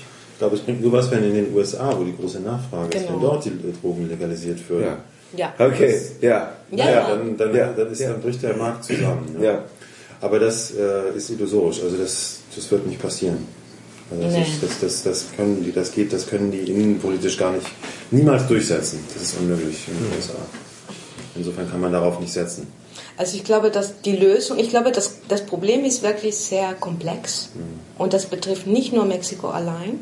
Also das ist halt der Kriegsschauplatz. Ja, ja. Aber äh, die Lösung muss man dann an ganz verschiedenen Stellen tatsächlich suchen und, ähm, und durchsetzen. Also in Mexiko allein nicht. Aber natürlich muss Mexiko selber halt Initiative ergreifen und das, was es da zu tun gibt, auch tun. Ja, ja. Und das passiert leider nicht. Also zumindest momentan. Da bin ich mal ganz gespannt, was jetzt nach diesen Wahlen am 2. Juli da passiert Ja, und wer dann an die Macht kommt und so. Und was, was dann für eine Politik da betrieben wird. Aber es muss was passieren. Also es ist, es ist ganz grauenvoll. Es passieren ganz grauenvolle Dinge da. Also, ja. So, aber das hast du ja alles nicht mehr so richtig miterlebt, weil du schon so lange hier bist, Juliane, oder? Ja, also ich bin nicht dort, aber ich leide sehr darunter. Ja, also ich lebe schon in permanente Sorge und, Mhm. ähm, und die Machtlosigkeit, nichts machen zu können, das macht mich sehr wütend und manchmal sehr unvernünftig und so. Ja, aber hm. kann man denn dort was machen in Mexiko? Ein bisschen vielleicht, ne? Ein bisschen nur. Mhm. Aber da riskiert man das Leben schon Ja, eben. Ungemein, ja. Ich meine, da werden ja auch Blogger und so weiter umgebracht. Und Journalisten. Journalisten und so. Ja, ja. Ja, ja, ja. Ja, ja, ja. Also ich bin insofern sehr froh, dass ich deutsch geworden bin und hier leben kann. War das sehr schwer eigentlich, Deutsch zu lernen? Was meinst du? Ob es sehr schwer war, ob es ein langer, steiniger Weg war oder eher sehr einfach? Ähm, äh, also ich unterscheide zwei verschiedene Ebenen. Also der administrative Weg, also so als Verwaltungsakt, war für mich nicht schwierig. Ach ja? Wieso? Ähm, weil ich mich immer an dem Gesetz, am, am, am, Gesetz halte. Und ich wusste natürlich, was die Spielregeln waren und so. Ja. Und, ähm, und ich war auch übrigens sehr spät dran Ja. mit der Einbürgerung. Ich habe das, Also du hattest hier so eine Aufenthaltsgenehmigung. ja, ich hatte immer an, an Erlaubnis eine Genehmigung oder was auch Ja. immer. Wie kam die, also das war immer ganz blöd. Also das ist ja auch nicht so einfach, so eine Aufenthaltsgenehmigung zu bekommen für, für eine Mexikanerin, oder? Also, wie, wie, Naja, also jetzt nicht vielleicht, aber ich bin vor 20 Jahren nach Deutschland gekommen. Okay, Und da okay. war es anders. da war es viel einfacher. Da war dann das sozusagen, hast Und ich hatte, Arbeit ich hatte einen? Studienplatz. Also Okay. ich war, ich kam als Studentin, also nicht das erste Mal. Das erste Mal kam ich als Au-pair-Mädchen, das war im September 90. Okay. Ja, ich war ganz jung und so. und knackig noch und so. Und, äh, und dann kam ich als Opermädchen und da hast du natürlich auch ein Visum. Ja, okay. Und in diesem ein Jahr ähm, habe ich festgestellt, äh, September 90, das muss man Ja. sich vorstellen. Ja, ich ja. kam nach Berlin. Paradies. Und Ja. dann dachte ich so, also äh, ein Jahr ist nicht genug Ja, okay. um es genießen zu können. Und, äh, und dann bin ich aber nach diesem Jahr nach Mexiko zurückgegangen und, ähm, und ich wusste, ich will unbedingt nach Berlin zurück und so. Ja. Und ähm, ich hatte schon zuvor, bevor ich nach Berlin gekommen bin, angefangen, Germanistik zu studieren. Moment, ich muss nur schon für die Hörer sagen, ich öffne jetzt die zweite von drei kleinen Gin Tonic Flachmännern. Bitte. Oh ja, und ich hole mir auch ein Bier. Hier, ich habe Ah, ja. schon Ach gebracht. so, ja. Das ist ein aufmerksamer Das ja- Gastgeber, der, Ja, der total. Onkel Andi. Ja, ich meine, Onkel Andi ist heute wirklich ganz, wächst Ja, über sich das hinaus. ist echt super. Also wo waren wir stehen geblieben? Wir Also waren so- stehen geblieben, du hast angefangen, Germanistik zu studieren? in Ah ja, Mexiko genau, schon? genau. Und, äh, und ich wusste, ich brauche noch zwei Semester. Ja, Weil ähm, das mexikanische Abitur wird hier, also wir haben kein Abitur, wir haben nur zwölf Jahre Schule ja. und machen kein Abi. Aber wenn man in Mexiko an der UNAM, an der großen staatlichen Universität in Mexiko-Stadt studiert, Ja. Mhm. und zwar vier Semester, das gilt als ein deutsches Abitur. Und ich hatte zwei Semester schon gemacht, also ich musste Mhm. Ja. noch zwei Semester machen. Ja, und ich okay. dachte, okay, wenn ich diese zwei Semester mache, dann ähm, kann ich meine Zulassung Ja. Mhm. an eine deutsche Universität beantragen und dann kann ich, wenn ich Glück habe und so weiter, wieder nach Deutschland zurück. Und deswegen bin ich nach diesem ersten Jahr wieder nach Mexiko gegangen. Ja. Ich habe ganz brav meine, naja, ganz brav nicht, aber ich habe meine zwei Semester nochmal Ja, gemacht. ja. Und, ähm, und dann habe ich mich an der Uni beworben und ich bekam tatsächlich einen Zulassungsplatz. Mhm. Und deswegen hatte ich auch ein Visum. Hm, klar. Und dieses Visum war zunächst einmal für die Aufnahmeprüfung. ja, Und, ähm, und dann habe ich sie bestanden. ja, Und dann bekam ich halt ein Visum als Studentin. ja, ja, ja. So, also ich war immer hier. Und wie ging es dann weiter nach dem Studium?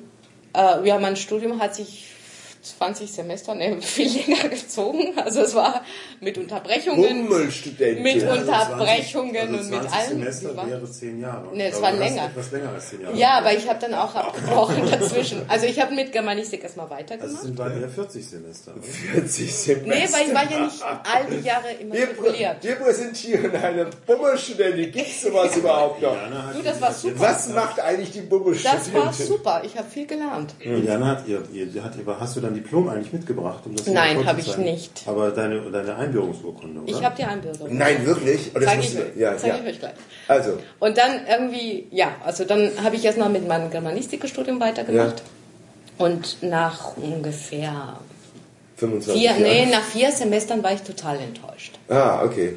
Ich war richtig enttäuscht Mhm. von der Germanistik in Deutschland und dann hatte ich keinen Bock mehr. Ich Warum? dachte so- Weil sie so blutleer ist. Weil sie die Sprache nicht liebt. Also als ich gehört habe, dass seziert. Leon Feuchtwanger Trivialliteratur ist, hatte ich keinen Bock mehr. Ich habe übrigens auch, als ich in Mexiko studierte, habe ich auch deutsche Philosophie studiert, Mhm. weil ich dort zum ersten Mal verstanden habe, was daran eigentlich so, du würdest sagen, sexy ist. Oder Ja, ja, daran ja. Du, so, so ging mir das in, Weil hier ist, Ja. ist mir das, Ja, hat sich ja, mir das nie, äh, nicht erschlossen. Ja. Also man braucht Ja. den Zugang von außen. Ja, also ich habe ich hab zum Beispiel mein, mein, mein, meine, Ein, meine, meine Einführung in mittelalterliche Philosophie habe ich von einem äh, Baptistenpfarrer, der Philosophie unterrichtet hat, ähm, an einem kleinen Vince College in Georgia ja, Amerika. Ja.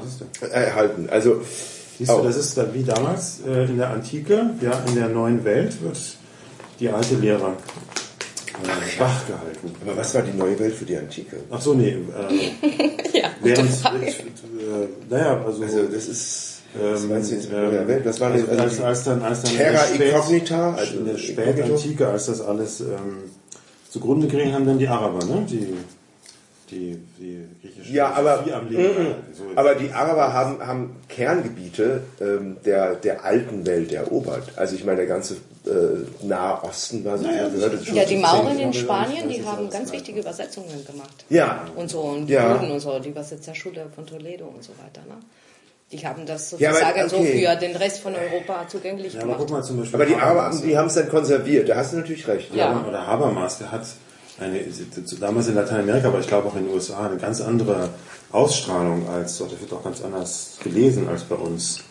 Ah ja. Also, ich habe das, das wird ganz anders verstanden und ist auch viel wichtiger. Jemand wie Okay. Habermas. Oh. Anyway. Ja, auf jeden Fall, dann war ich ganz enttäuscht und dann dachte ich so, okay, also das gefällt mir hier nicht so unbedingt. Und ich war auch, ich meine, es war auch sehr schwierig, weil auch, auch das Art vom, von, vom Studieren an sich, Ja.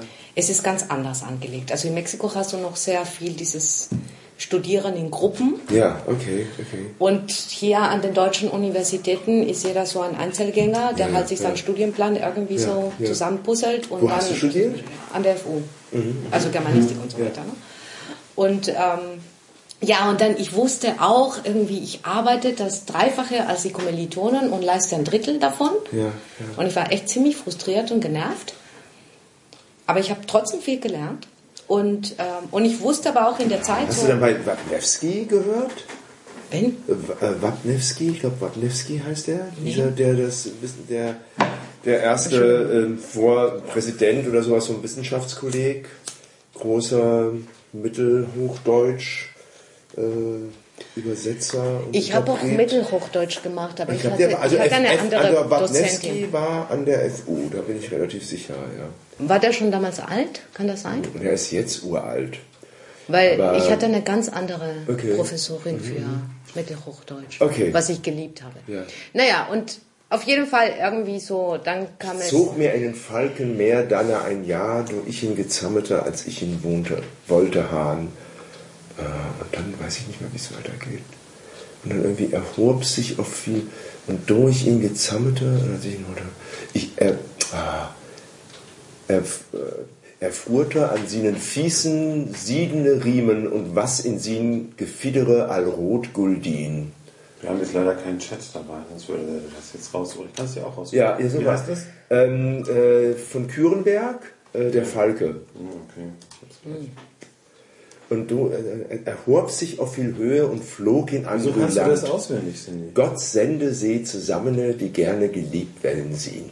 Ja, das wusste ich auswendig, ja, ja. Wo in der Schule? Okay, also dann hast du studiert. Ja, und dann habe ich geheiratet. Ich habe mich dann verliebt und dann habe ich geheiratet. Und ähm, Nein. Ach, echt? Okay. na, sowas passiert mal. Man verliebt sich, wenn man heiratet. Wichtig ist nur, dass man auch den heiratet, den man sich verliebt hat. ja, Also, okay. Ja klar, sonst funktioniert das alles gar nicht. Und selbst so funktioniert es auch nicht. Wie heißt, wie heißt dein, dein Dichter? Von Kürenberg? Von Kürenberg, ja. Kühe von Küren. Und ich habe dann weiter studiert und weiter studiert und weiter studiert und ähm, und irgendwann dachte ich so, okay, ich lasse es mit der Germanistik, Ja, okay. weil ich dachte, okay, ich bleibe erstmal in Deutschland und ähm, und was soll ich dann als Germanistin, wenn ich das eines Tages werde, Ja, ja. mit den deutschen Germanistik-Absolventen hier auf den Arbeitsmarkt konkurrieren? Also naja, das ist ja, gut. Also, Und ich habe das gelassen. so- ja, und dann okay. habe ich einfach so mein Leben weitergemacht und gearbeitet und so weiter und so fort. Und dann ähm, dachte ich mir so, naja, mir hat das Intellektuelle gefällt und so. Und äh, dann habe ich mich an der HU in den Studiengang Übersetzungswissenschaften Ah ja, okay. immatrikulieren lassen. Und, ähm, und dieses Studium habe ich tatsächlich zu Ende Ah gebracht. ja, okay. Soll ich mal vorlesen? Ja. Wolltest du? Nee, ich will natürlich. Na, hier, bitte. Ich kann das viel besser intonieren als du. Ja, bitte. Oh. Ich zog mir einen Falken mehr dann ein Jahr, du ich ihn gezammeter, als ich ihn wollte hahn. Und ich ihm sin Gefiedere mit golden Woll bewandt, erhob sich auf viel Hohe und flog in andrü Land. Sitz sah ich den Falken schöne fliegen, er fuhrte an seinen Fußen siedende Riemen, und was in sin Gefiedere all rot guldin. Gott sende sie zusammene, die geliebt Wellen gerne sehen. Super. Super, oder? Das ist echt, Sehr echt eigentlich sehr. Und dann ist natürlich irgendwie, also Von das, welchem, also, äh, was, ähm, was, von des Kürenbergers, von Kürenberg. Aus welchem Jahr Die, ist das? na, das ist äh, 13. Jahrhundert, würde ich jetzt mal sagen. Also Das ist irgendwie ja, also das ist richtig so Stauferzeit, oder? Also ja, würde ich jetzt ja. mal irgendwie so vermuten. Ah, weiß ich nicht. Irgendwie, das ist auf jeden Fall. Ach, guck mal, 1100, vor 1160. Ja, ziemlich alt. Okay, also noch älter. Aber das ist wirklich, ich meine, es ist echt, glaube ich, Sehr schön. Bezug zu Nibelungen, späten, jetzt gibt's hier die späten drei. Egal. Naja, wow. Ja, genau. Okay. Mhm. Also ich hatte wie immer eine Aufenthaltserlaubnis und so weiter und so fort. Aber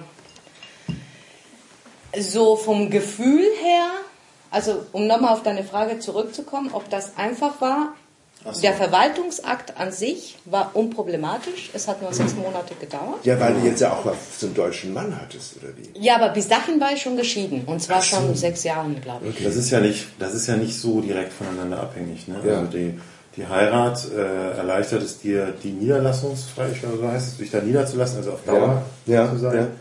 Und wenn du dann brauchst du eine gewisse Anzahl von Jahren, Ja. für, ne? Ja. Acht Jahre. acht Ja. Jahre, um dann die Staatsbürgerschaft zu beantragen. Die, das ist aber dann nicht davon abhängig, du musst nicht verheiratet sein oder sonst Nein, das musst Warum du auch nicht. immer du auch dann. Das musst du nicht. Und Das muss man nicht. Jetzt zeig mal deine Einwirkung. Willst du das wissen? Ja, ja, ja. Will ich Hast sehen. du schon sowas zuvor gesehen? Nein, ich habe noch nie eine Einwirkung. Ja, deswegen habe ich das mitgebracht, weil ich dachte, ihr habt es bestimmt noch nicht Nee, gesehen. das glaube ich auch nicht.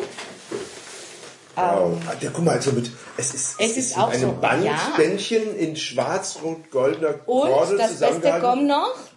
Berlin. Berlin. Das ist toll, weil Ist das nicht schön? Wieder typisch deutsch, das ist Ländersache auch. Ja, ja, Ja. ja, genau. Also, Und ich bin das ganz Land- stolz darauf, dass Schwarzer hier Bär auf der Berliner Wappen- Grund. So. Ne? Einbürgerungsurkunde. Einbürgerungsurkunde. Das ist aber, das ist aber, ach Mensch. Einbürgerung. Das ist also grünes Papier. Sieht also natürlich ziemlich, bla bla bla. vor. Elena, nee, Liana. So wie Iliana. Ceausescu. Ah, okay, in Mexiko-Stadt. Hat mit dem Zeitpunkt der Aushändigung dieser Urkunde die deutsche Staatsbürger, Staatsangehörigkeit durch Einbürgerung erworben. Die Einbürgerung hat sich nicht auf Kinder des, Bindestrich, der Eingebürgerten erstreckt. Bezirksamt Friedrichshain-Kreuzberg von Ich Berlin. hab ja auch keine Einbürgerung- Kinder. Ja, genau, im Auftrag. oder? So, dann geht es, dann ist hier nochmal ein Engel. Aber das ist, das ist ein interessanter Punkt. Aber es würde sich, wenn du jetzt Kinder bekämst, auf diese erstrecken, gehe ich mal von aus, oder? Keine Ahnung, ich habe nicht vor, Kinder zu haben. Also soweit habe ich mich nicht Jetzt ist es natürlich anders. Jetzt sind die natürlich Deutsche. Jetzt ist sie, ist sie ja Deutsche.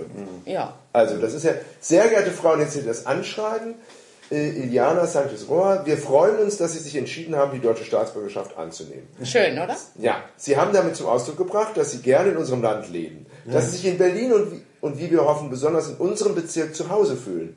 Wir freuen uns auch deshalb über Ihre Entscheidung, weil Sie für uns ein Gewinn sind. Migrantinnen und Migranten haben die Entwicklung unseres Bezirkes in den letzten Jahrzehnten maßgeblich mitgeprägt und dazu beigetragen, dass wir ein toleranter und weltoffener Bezirk sind. Und ich muss gleich kotzen. Ich wohne in meine, das ist unglaublich. Was für ein... Na, aber ich meine, Entschuldigung, was, also wenn du das jemanden vor, diesen, all diesen Flüchtlingen mit ungeklärtem Aufenthaltsstatus, wenn du das denen vorliest, ich meine, dann Es ist doch- Hohn, oder? Ja. Die, die kriegen das ja nicht. Ja, aber das ist doch, ich meine, Aber ich habe es bekommen. Für sie eröffnen sich neue Rechte und Pflichten, die mit der deutschen Staatsbürgerschaft verbunden sind. Für unsere Gesellschaft ist es besonders wichtig, dass sie sich als Staatsbürger, Bindestrich innen, aktiv in ihrem Land, ihrer Stadt und besonders in ihrem Bezirk zu Wort melden, ihr, ihre Interessen vertreten, ihr Wahlrecht aktiv wahrnehmen und unsere Demokratie mitgestalten. Hätte es denn sein können, angenommen, du hättest dich jetzt nicht, du hast wahrscheinlich nach den Regeln gespielt, ne? Ähm, angenommen, du hättest jetzt dich eines Vergehens oder so schuldig gemacht, wäre das dann schwieriger geworden? Wahrscheinlich. Weißt du nicht genau. Oder Ich weiß man es so nicht bis genau. drei Jahre Knast oder so, ist egal. Äh, wahrscheinlich hätten sie Einwände gehabt, ja. Ja. Davon gehe ich aus. Und danach gibt's, musstest du etwas feierlich äh, bekennen hier? Den Text hast, Hast du was geschworen? Musst du was schwören? Ich kann mich nicht erinnern. Also Also, wenn ich das, wenn ich das, wenn ich das Das- vorlesen musste, dann habe ich das verdrängt. Ach, guck mal hier, ich erkläre feierlich, dass ich das Grundgesetz und die Gesetze der Bundesrepublik Deutschland achten und alles unterlassen werde, was ihr schaden könnte. Das finde ich eigentlich eine, insofern... Das ist eine Zumutung, weil wenn ich Zumutung. dann irgendwie tatsächlich gegen das Gesetz handle, Na, es geht um das Grundgesetz. dann, ja, ja, aber Na gut, gegen das Ja, aber- Gesetz darf niemand handeln. Auch nee, aber ja, aber ich meine, ich, aber ich, es ist doch auch eine Absichtserklärung. Nein, aber das, das, das, das Problem ist, dass du und ich, wir mussten das nicht schwören. Nee, wir Aber mussten- ich- Einfach so. Aber Ja. du musst es schwören. Es gab ja zu Zeiten der, Revolu der, der Französischen Revolution, gab es ja für alle Bürger solche Veranstaltungen, oder? Wo alle Bürger sozusagen diesen Schwur auf die Republik geleistet haben und dann auch erneuert haben jedes Jahr. Also die, die, die, die französische Revolution hatte ja in ihrem Festtags-, Feiertagskalender solche, solche Feste, glaube ich, bin ich ganz sicher. Ja. Ja. Na gut, aber auf jeden Fall, ich habe ziemlich lange gebraucht, um das zu machen. Also ich habe mich nicht sofort einbürgern lassen, nachdem ich das Recht dazu erworben hatte, Ja, sondern ich bin erst 2008, glaube ich, zur Einbürgerungsstelle gegangen und habe mich da gemeldet. Und ich werde es nie vergessen, dass die Sachbearbeiterin dort, weil du musst ja erstmal anrufen, einen Termin Ja. vereinbaren, sagen, Ja, ja, ja. ich will mich einbürgern und so, ja, dann kriegst du erstmal einen Termin. ja. Und du musst dann mit deinem Pass dahin. Ja, Sie müssen ja. tatsächlich dann Stempel mit deinem Aufenthaltserlaubnis sehen und so weiter. Ja, ja. Und als sie das Datum gesehen hat und gemerkt hat, ich bin schon, was weiß ich, 2008, also 18 Jahre in Ja. Deutschland, Ja, ja. sagte sie, wieso kommen Sie erst jetzt? Ja, ja. Und da hat sie erstmal mit mir ein bisschen geschimpft. Ja, ja. Und dann habe ich gesagt, naja, vielleicht weil ich ähm, zuvor keine Lust hatte. Und vielleicht auch noch einfach an So, und das konnte sie gar nicht dann, verstehen. An, an deinem Land hing Weil dann es meinte also sie so, ja, aber alle kommen sofort, wenn sie dann soweit sind und so. Und sie brauchen dann noch zehn Jahre zusätzlich, um hierher zu kommen. Ja. Sowas hatte ich noch nicht. Okay. Und das ist das, was, was ich meine. Das war der schwierige Teil von dieser Einbürgerung. Dass obwohl ich die Sprache kann und mich mit Deutschland sehr intensiv beschäftige ähm, und mich sehr wohl hier immer gefühlt habe, ähm, vom Gefühl her mich damit nur nicht so richtig identifizieren konnte. Ja, also das musste jetzt leider, denn wir, du musst dich jetzt auch mit dem Holocaust auseinandersetzen. Ja, da wollte ich gleich zu kommen. Aber bitte, du kannst ruhig mit der Tür ins Haus. Musstest du nicht auch äh, sozusagen unterschreiben, dass du auch die Last der deutschen Geschichte ähm, äh, mitträgst und Verantwortung Nein, das nicht. Für die Verbrechen des Dritten Reiches? Nein? Nein, So das, wie wir alle? das musste ich nicht. Ja. Das musste ich nicht. Aber hier gibt es irgendwie so einen ist schönen ja Satz von dem Bürgermeister? Das ist ja total. das von ist- den Kreuzberger Bürgermeister so, Ja. äh, wir wünschen uns engagierte Bürgerinnen und Bürger, die sich für das Gemeinwohl engagieren. Die treten, die, warte mal, die eintreten gegen Entsolidarisierung und Intoleranz in der Gesellschaft Wow. und so weiter Das und ist so fort. wirklich sehr schön. Also, ähm, und das versuche ich momentan zu erfüllen. Okay. Indem du was tust? indem ich seit, äh, seit wann bin ich? Seit Januar da ähm, an der Topografie des Terrors Referentin geworden bin. Also du erklärst den, den, den Touristen äh, die Feinheiten der, der Folterkeller da, ne? Das waren doch die Gestapo-Keller. wie ja, also nicht nur die. Gestapo-Keller an sich, sondern den Terrorapparat im Nationalsozialismus. Ah, ja, genau. Mhm. Wer kommt dahin? Alle möglichen Leute. Also Schulklassen? Schulklassen kommen. Mhm. Ähm, es kommen ganz viele Leute vom Bundespresseamt, Mhm. also das heißt so die Abgeordnete am Okay. Bundestag. Okay, okay. äh, dürfen, ich weiß nicht wie häufig, einmal im Jahr, Ja. nehme ich an, Leute halt aus ihren Wahlkreisen einzuladen. Ah, Also, okay, ja, ja, Und genau. ich glaube, das ist so eine Pflichtveranstaltung für die Leute, die halt irgendwie Ja, aus ja. allen möglichen Bundesländern nach Berlin kommen im. Rahmen von diesem Programm. Äh, in die Topografie des Terrors kommen und äh, so eine Führung mit uns machen. Ja. Machst du die auf Deutsch oder auf Spanisch? Auf Deutsch äh, für Leute aus außerhalb aus Spanisch. Ah ja. Ja, und äh, es war ziemlich hart dran zu kommen. Also ich musste auch noch einiges vorbereiten, obwohl ich mich schon seit Jahren, wie du gut weißt, mich damit beschäftige. Ähm, ich wusste noch nicht sehr viel so von Institutionsgeschichte. Also Ja, das ja. fehlte mir noch. Und da habe ich mich letztes Jahr damit sehr intensiv beschäftigt und ähm, da habe ich mich auf Vordermann gebracht und jetzt kann ich das erklären. Hm, ja, ich, ich finde das ganz interessant. Also mir fällt das nicht so leicht. Also Mir auch nicht. Die, die, na, ich, mir fällt es leicht bei anderen Diktaturen. Also beispielsweise habe ich mich etwas länger mal mit der argentinischen Diktatur ähm, befasst in den 70er Jahren. Ich habe auch mal jemanden getroffen, der da gefoltert wurde und, so ein, und, und war bei so einer Ausgrabung von so einem Folterkeller Ja, ja, dabei. ja.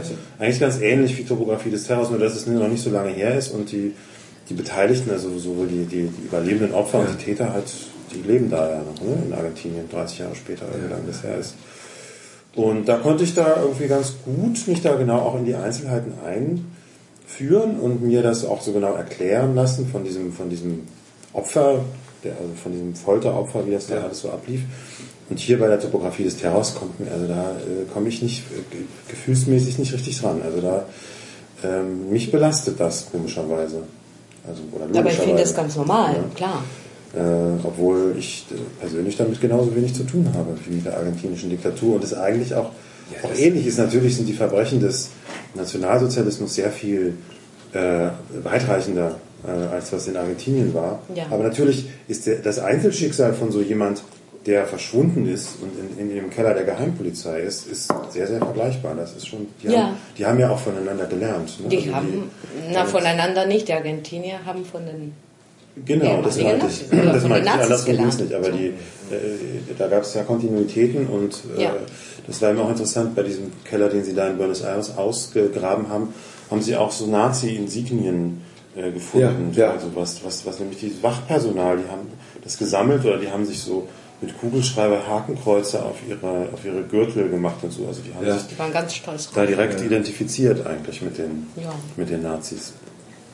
Und das war mit ein Grund, warum auch diese Entscheidung zur Einbürgerung Ja. ähm, sich so lange gezogen hat. Weil Ja, okay. Ich, also eigentlich habe ich von dem Holocaust Mhm. schon als Kind erfahren. Ja. Und ähm, übrigens auch ähm, von anderen sehr schönen, liebenswerten Teilen der deutschen Kultur. Ja, Also okay. ich hatte zuerst mit diesen netten, liebenswerten Teilen der deutschen Kultur zu tun gehabt. Okay, was da? Also wir hat, also eine Tante von mir, die jüngste Schwester von meinem Vater, die Ja. ist irgendwann, glaube ich, in den 80er Jahren, ich bin mir nicht sicher wann, oder Ende der 70er Jahren, ich, ich weiß es nicht genau, nach Berlin ausgewandert. Ah ja, okay. Und jedes Mal, wo ihre Freunde Urlaub in Mexiko gemacht haben, haben Ja. sie bei uns in meinem Elternhaus gewohnt. Ah, okay, okay. Und so bekamen sie dann mit ganz tollen Geschenken für Ja, uns Kinder, was weiß ich, äh, selbstgemachte Weihnachtsplätzchen oder Okay. ganz tolle Kinderlieder und äh, so Adventskalender zum Beispiel. ja, ja, ja. Und, so. Okay. und das fanden wir natürlich ganz toll. Ja, ja. Und ähm, was für mich aber das Allerbeste war, waren immer, naja, also diese Momente, wo wir dann irgendwie alle zusammen da saßen und so weiter und sie Deutsch gesprochen Aha, haben. aha. Ich habe natürlich kein Wort verstanden, Ja, ja. aber ich fand diese Sprache absolut toll. Ich habe mich sofort in die deutsche Sprache verliebt. Später habe ich natürlich herausgefunden, was das genau gewesen ist. Das waren die Umlaute. Und um Ah. ganz konkret zu sein, das war Ö, okay.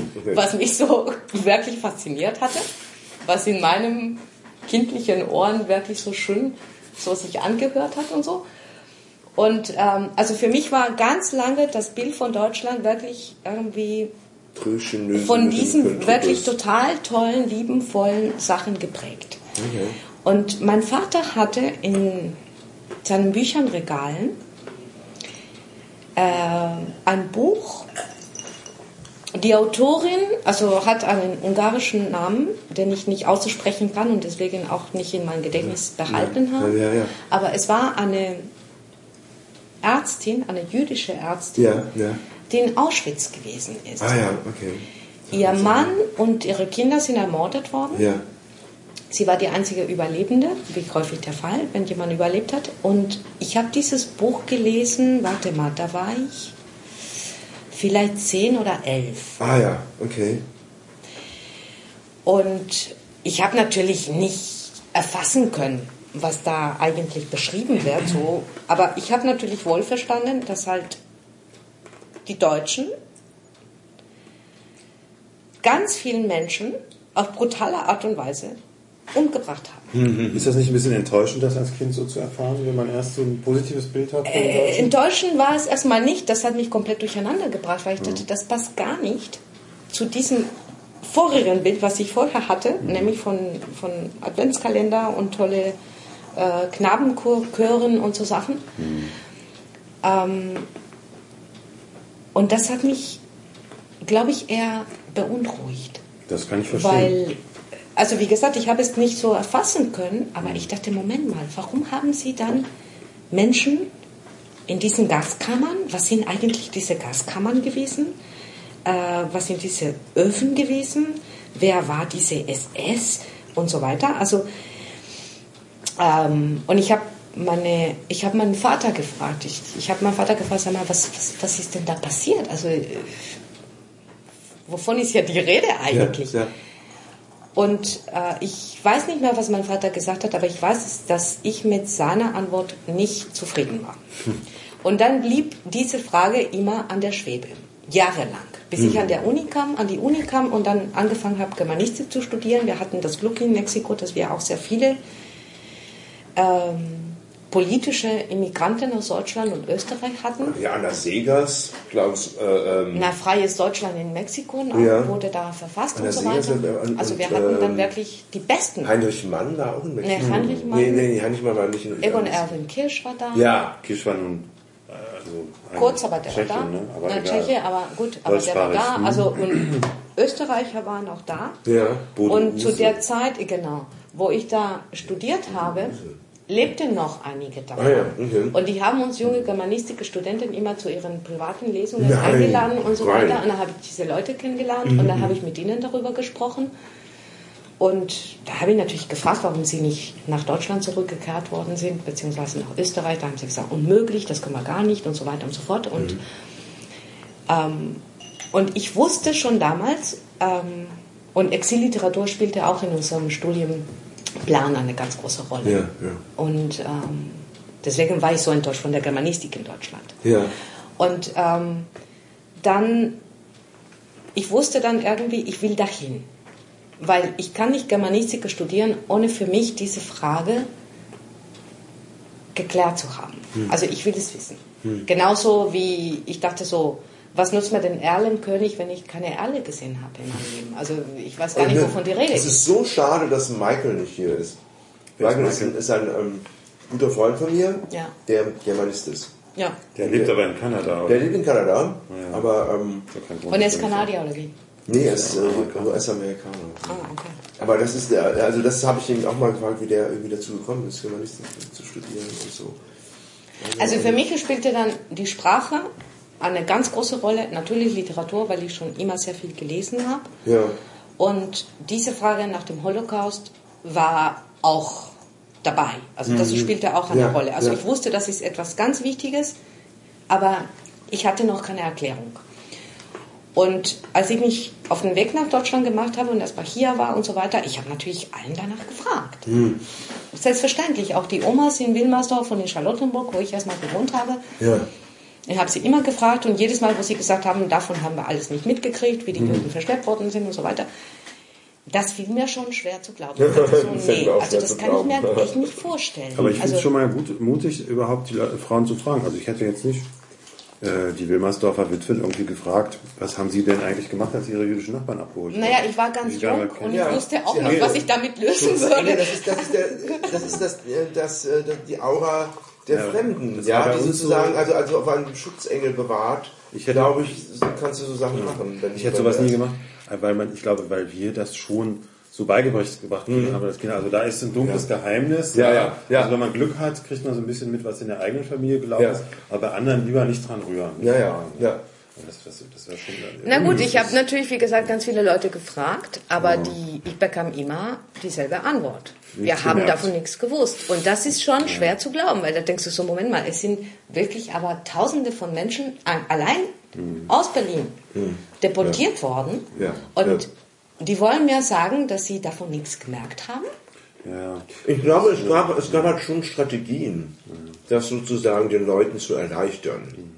Also ich glaube, es gab halt, ich glaube, das, das, das, das perfide dieses ganzen Systems war, in diese, diese, diese, diese, diese, Deu diese jüdischen Deutschen so allmählich äh, auszugrenzen. Also das gab, es war, Ja. es war halt eine schleichende, eine schleichende, ähm, ja, eine, also äh, der, der physischen Vernichtung folgte ja, äh, war ja die Folge der sozialen Vernichtung. Und die soziale Vernichtung fing halt, fing halt, das war halt so eine Häppchentaktik. Na, ja. die Ausgrenzung ist, wie du sagst, vielleicht nicht so ganz schleichen, aber Schritt für Schritt. Ja, okay, du hast Passiert. recht. Es wurde natürlich begleitet von einem ganzen Instrumentarium an, an Polemik und, und Diffamie. Das ist schon klar. Ja, aber also als dann die Deportationen stattgefunden haben, Ja, da gab es ja. dann wirklich Schlangen von Menschen, Ja, die dann ja, irgendwo konzentriert ja. worden sind und Ja, dann ja. abgeschleppt Ja, worden sind. das- und ja, das- so. ja, und das was war war auch aber es war da schon nicht. Natürlich, aber es war da, also in den Zeiten, als diese Fabrikaktion war, und diese Sachen. Davor, schon lange davor, konnte ein nicht-jüdischer und ein jüdischer Deutscher gar nicht mehr überhaupt miteinander ohne weiteres reden. Ja. Also das war schon, das, das, das war schon sozusagen verfemt. Ja, also das ist nur das Nötigste. Also die waren schon separiert. Ja, Und, die äh, Ausgrenzung.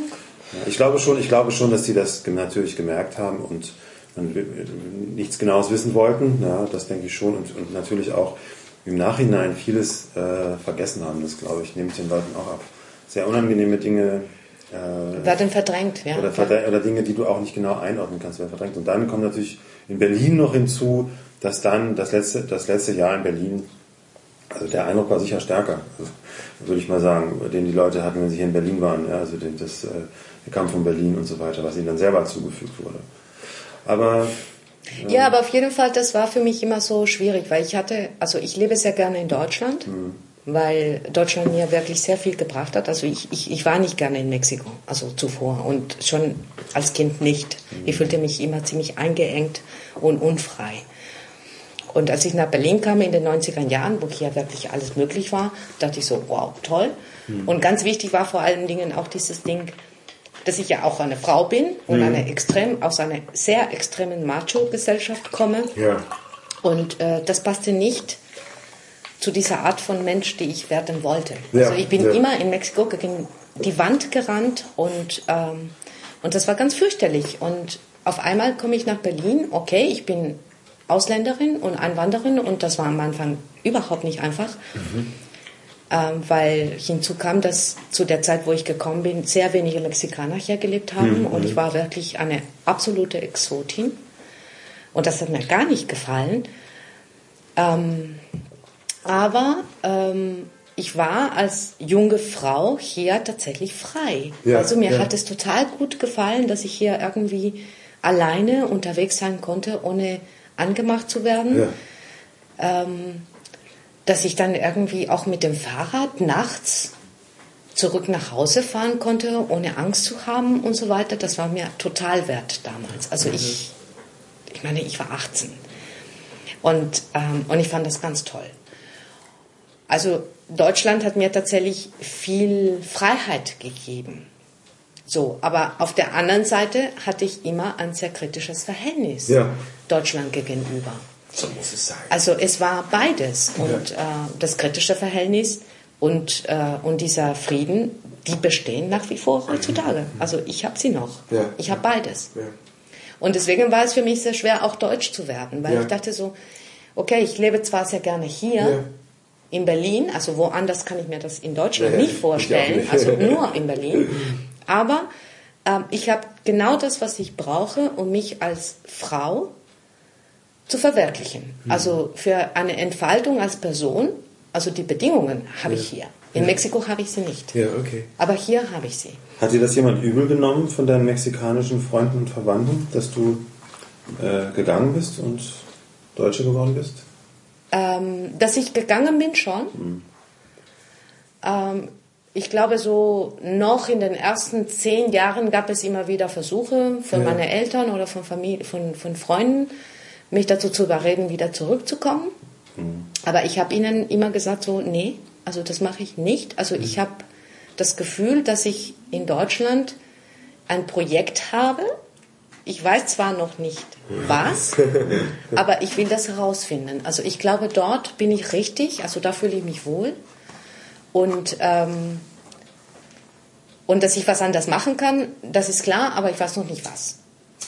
So, ne? Und ähm, meine Eltern waren aber sehr offen. Also die haben ganz klar und, glaube ich, sehr gut verstanden, dass es mir tatsächlich hier besser geht. Und ähm, obwohl sie das versucht haben, immer wieder, ach komm mal wieder und wir finanzieren dein Studium und so weiter und so fort. Da, wo ich immer gesagt habe, nein, in Berlin bin ich bestens aufgehoben und äh, da fühle ich mich wohl. Natürlich habe ich Probleme, auch halt die normale Probleme, die halt irgendwie jeder Anwanderer hat, aber äh, mein Lebensgefühl ist dort stimmiger als hier. Aber ist es denn, Und dann haben sie das auch akzeptiert. das ist ja so eine persönliche Motivation und auch sehr verständlich, aber gab es auch sowas, hat man dir Landesverrat vorgeworfen zum Beispiel? Das, oh, ganz viel. Sogar meine Identität wurde mir schon irgendwie negiert. Ja. Also, und das aber jetzt nicht von meiner Familie oder von meinen Freunden, sondern es ist auch so, vielleicht nach zehn Jahren Leben in Deutschland, dann war ich halt in Mexiko verreist. Und da hatte ich natürlich sehr viel Kontakt mit Leuten, die mich zuvor nicht kannten. Und ähm, für die Leute dort war ich eine Ausländerin. Und jedes Mal, wo ich gesagt habe, nein, ich bin keine Ausländerin, ich bin Mexikanerin, ähm, es gab schon zwei, drei Situationen während dieser einen Reise, wo äh, meine Gesprächspartner aggressiv geworden sind. Ja?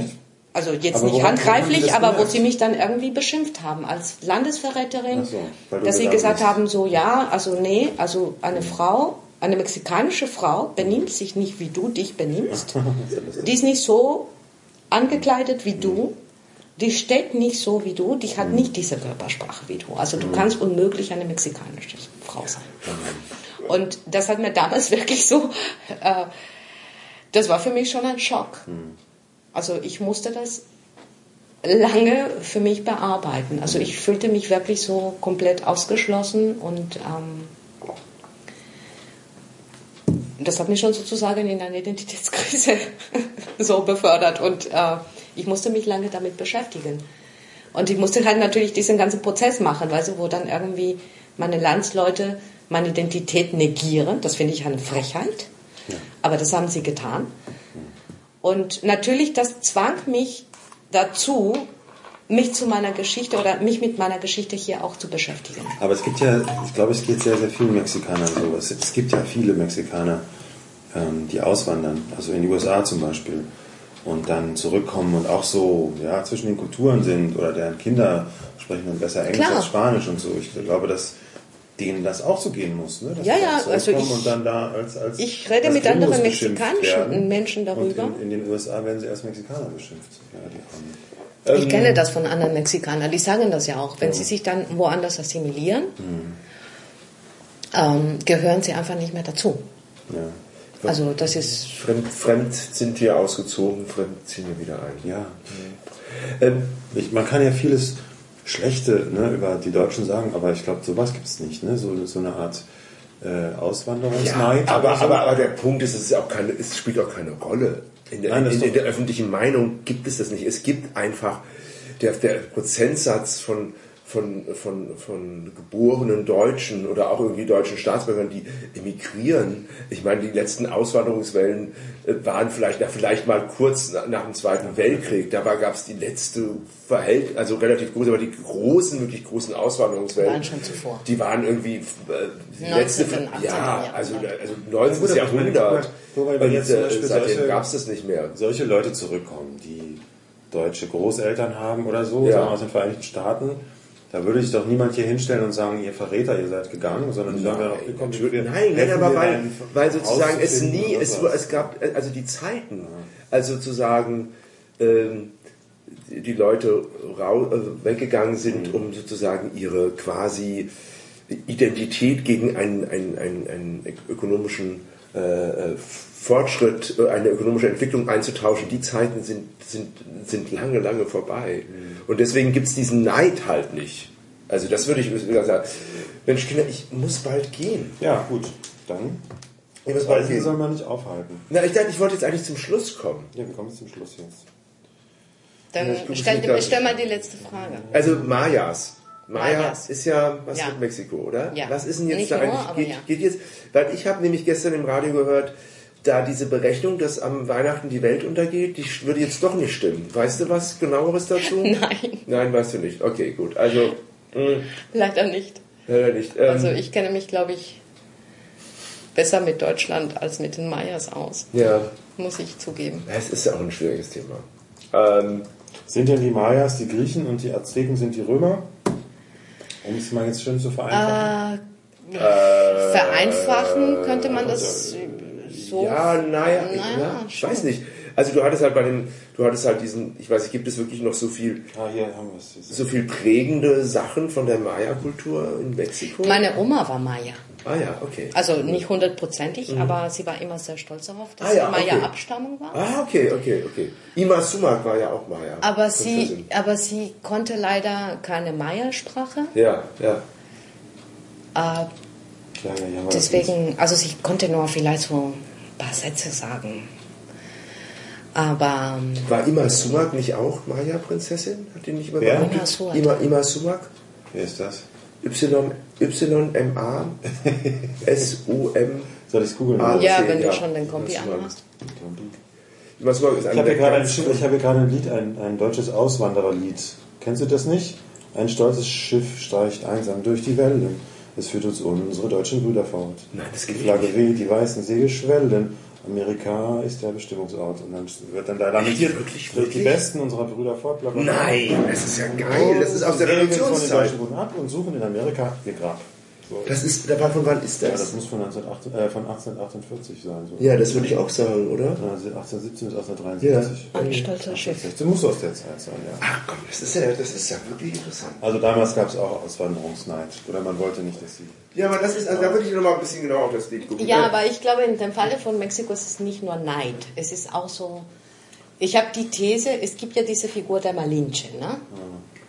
Wir sind der doofe Rest, heißt es dann. Ne? Ihr geht euch und macht, euch da schönes Leben und wir äh, bleiben hier zu Hause. Und, ne? Äh, nee, aber mit der Malinche sieht, also dieses Bild der Verräter, weil Ja, wir Verräter. Landesverräter und so weiter. Ich glaube, das, ist, das, das geht auf diese Geschichte der Malinche zurück. Ja, das die und die Malinche, Malinche das war eine, ich glaube, die war eine Maya, ich glaube, Indianerin? Ja, Ja. gewesen sein. Also, aber die, war, die wurde versklavt. Ja, Und äh, als Cortés nach Mexiko kam, ja. kam sie dann als Sklavin dann irgendwie da in seinen Regimenten. Ja, ja. Und das war eine sehr intelligente Frau, die mehrere Sprachen konnten und sie Ja. konnte dann ganz schnell Spanisch lernen. Und sie Ja. war die Dolmetscherin von Cortés Ja. Auf diesen Eroberungskriegszug aber auch und, seine Geliebte. und auch seine Geliebte. Und ihr Sohn war dann der quasi der erste Mexikaner, ne? Also Vater Spanier, Mutter Also Mestizo. Indianer. Mestizo.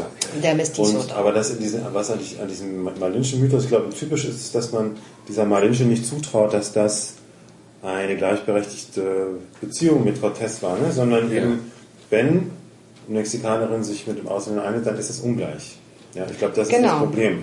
Dann bist du quasi so halb vergewaltigt oder du hast dich untergeordnet, hast den, äh, hast den verraten. Und die Malinche hat ja auch, Malinchismo, ne, heißt doch. Malinchismo ist Sie hat ja auch faktisch ihre Leute verraten, weil sie eben für Cortés übersetzt hat. Ja, ja. Und die hat, der hat ja die, die, diese indianischen Völker gegenseitig gegeneinander ausgespielt. Also das ist die Interpretation, die es gibt und dieser Begriff ist sehr gängig. Also das ist alle Leute, die halt sich mit Leute von außerhalb, mit Ausländern Ja, einlassen und sie dann Ah, ja, irgendwie okay, so okay. sympathisch finden, dann sind sie Malinchistas. Also für sie ist das, was von außen kommt, besser als das eigene und dann sind sie Malinchistas. Und ähm, ich finde, das ist aber eine sehr einseitige, wahrscheinlich sehr ungerechte Interpretation, weil wir wissen ja nicht, aber vielleicht hat die Malinche als Dolmetscherin und mit deren Einfluss noch größere Katastrophen vermeiden können.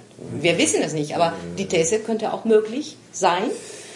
Äh, aber so denken die Mexikaner nicht, Okay, okay, okay. okay. sondern es ist nur negativ konnotiert und, äh, und dass vielleicht eine positive Interpretation ausgelegt werden könnte, ist es nicht denkbar. Sind die jetzt auf heißen Kohlen, sehe ich schon. Wo musst du jetzt hin? Ich muss jetzt zu einer Geburtstagsparty Eine Geburtstagsparty, aha. von, Aha, der so heißen die jetzt. ja. von, von Özgür.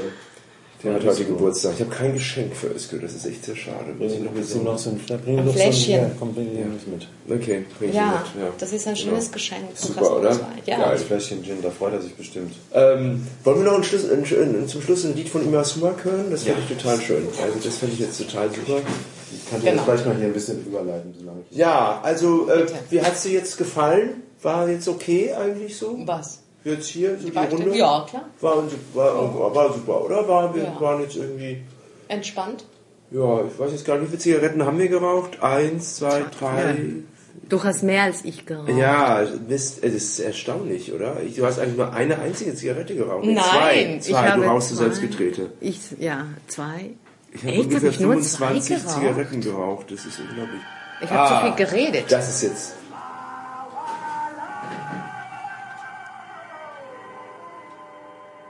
Das haben wir mit Mexiko nicht so viel zu tun. Nee, das wollte ich auch sagen. Ja, ich weiß auch, vielleicht hat sie auch gesagt, sie ist Inka-Prinzessin. Inka. Inka, aber nicht Maya. Das ist ein anderes Land. Auch Cindy. Das ist echt Dann wir lieber nochmal Costa Cordalis, oder? Also das, das passt jetzt überhaupt nicht. Wirklich, ich finde es passt wunderschön. Das Aber ist es ist ein total totales schön. Fantasie-Ding. Sie geht jetzt immer höher. Klingt ja wie ein Kerl. Die klingt ja wie ein Kerl. Ein Mann. Aber weißt du, was das erste deutsche Lied war, was ich konnte? Nein. Der Mond ist aufgegangen.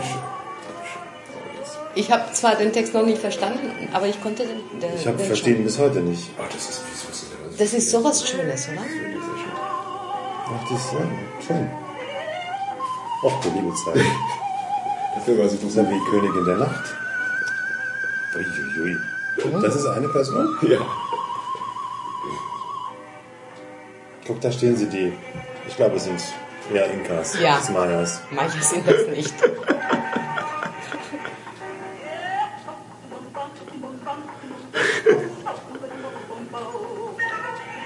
Haben wir jetzt irgendwie demnächst jemanden dann aus Chile oder so? Oder so? Aus Chile? Ja, Ah, überlegen, bestimmt, ja. Bin ganz glücklich. Okay, Okay, dann viel Spaß bei der Party. ja, ich. Äh, ja, Und ist noch zur Tür, oder? ja, ihr macht jetzt hier noch weiter, oder wie? Nee, wir machen Schluss, oder? Ja. Dann müssen wir noch Schluss machen, oder? Ja, genau. So, hören wir noch ein bisschen Mu- Musik irgendwie. Ich finde mal einmal eine schöne. Also, wir, weißt du, wir tun jetzt so, als würde das von aus sein. Wir tun so fünf Minuten, als sei es schon aus. Und, und, und Aber das. Lied ist gleich zu Ende. Ja, das ist nicht gleich zu Ende. Wir reden jetzt einfach so. Also, schön, dass ihr da So, schon, ich habe schon mal ist die Küchenrolle runtergefallen. Der Tonic ist jetzt ausgegangen. Ich habe noch eine ganze Flasche für dich. So, tschüss. Tschüss.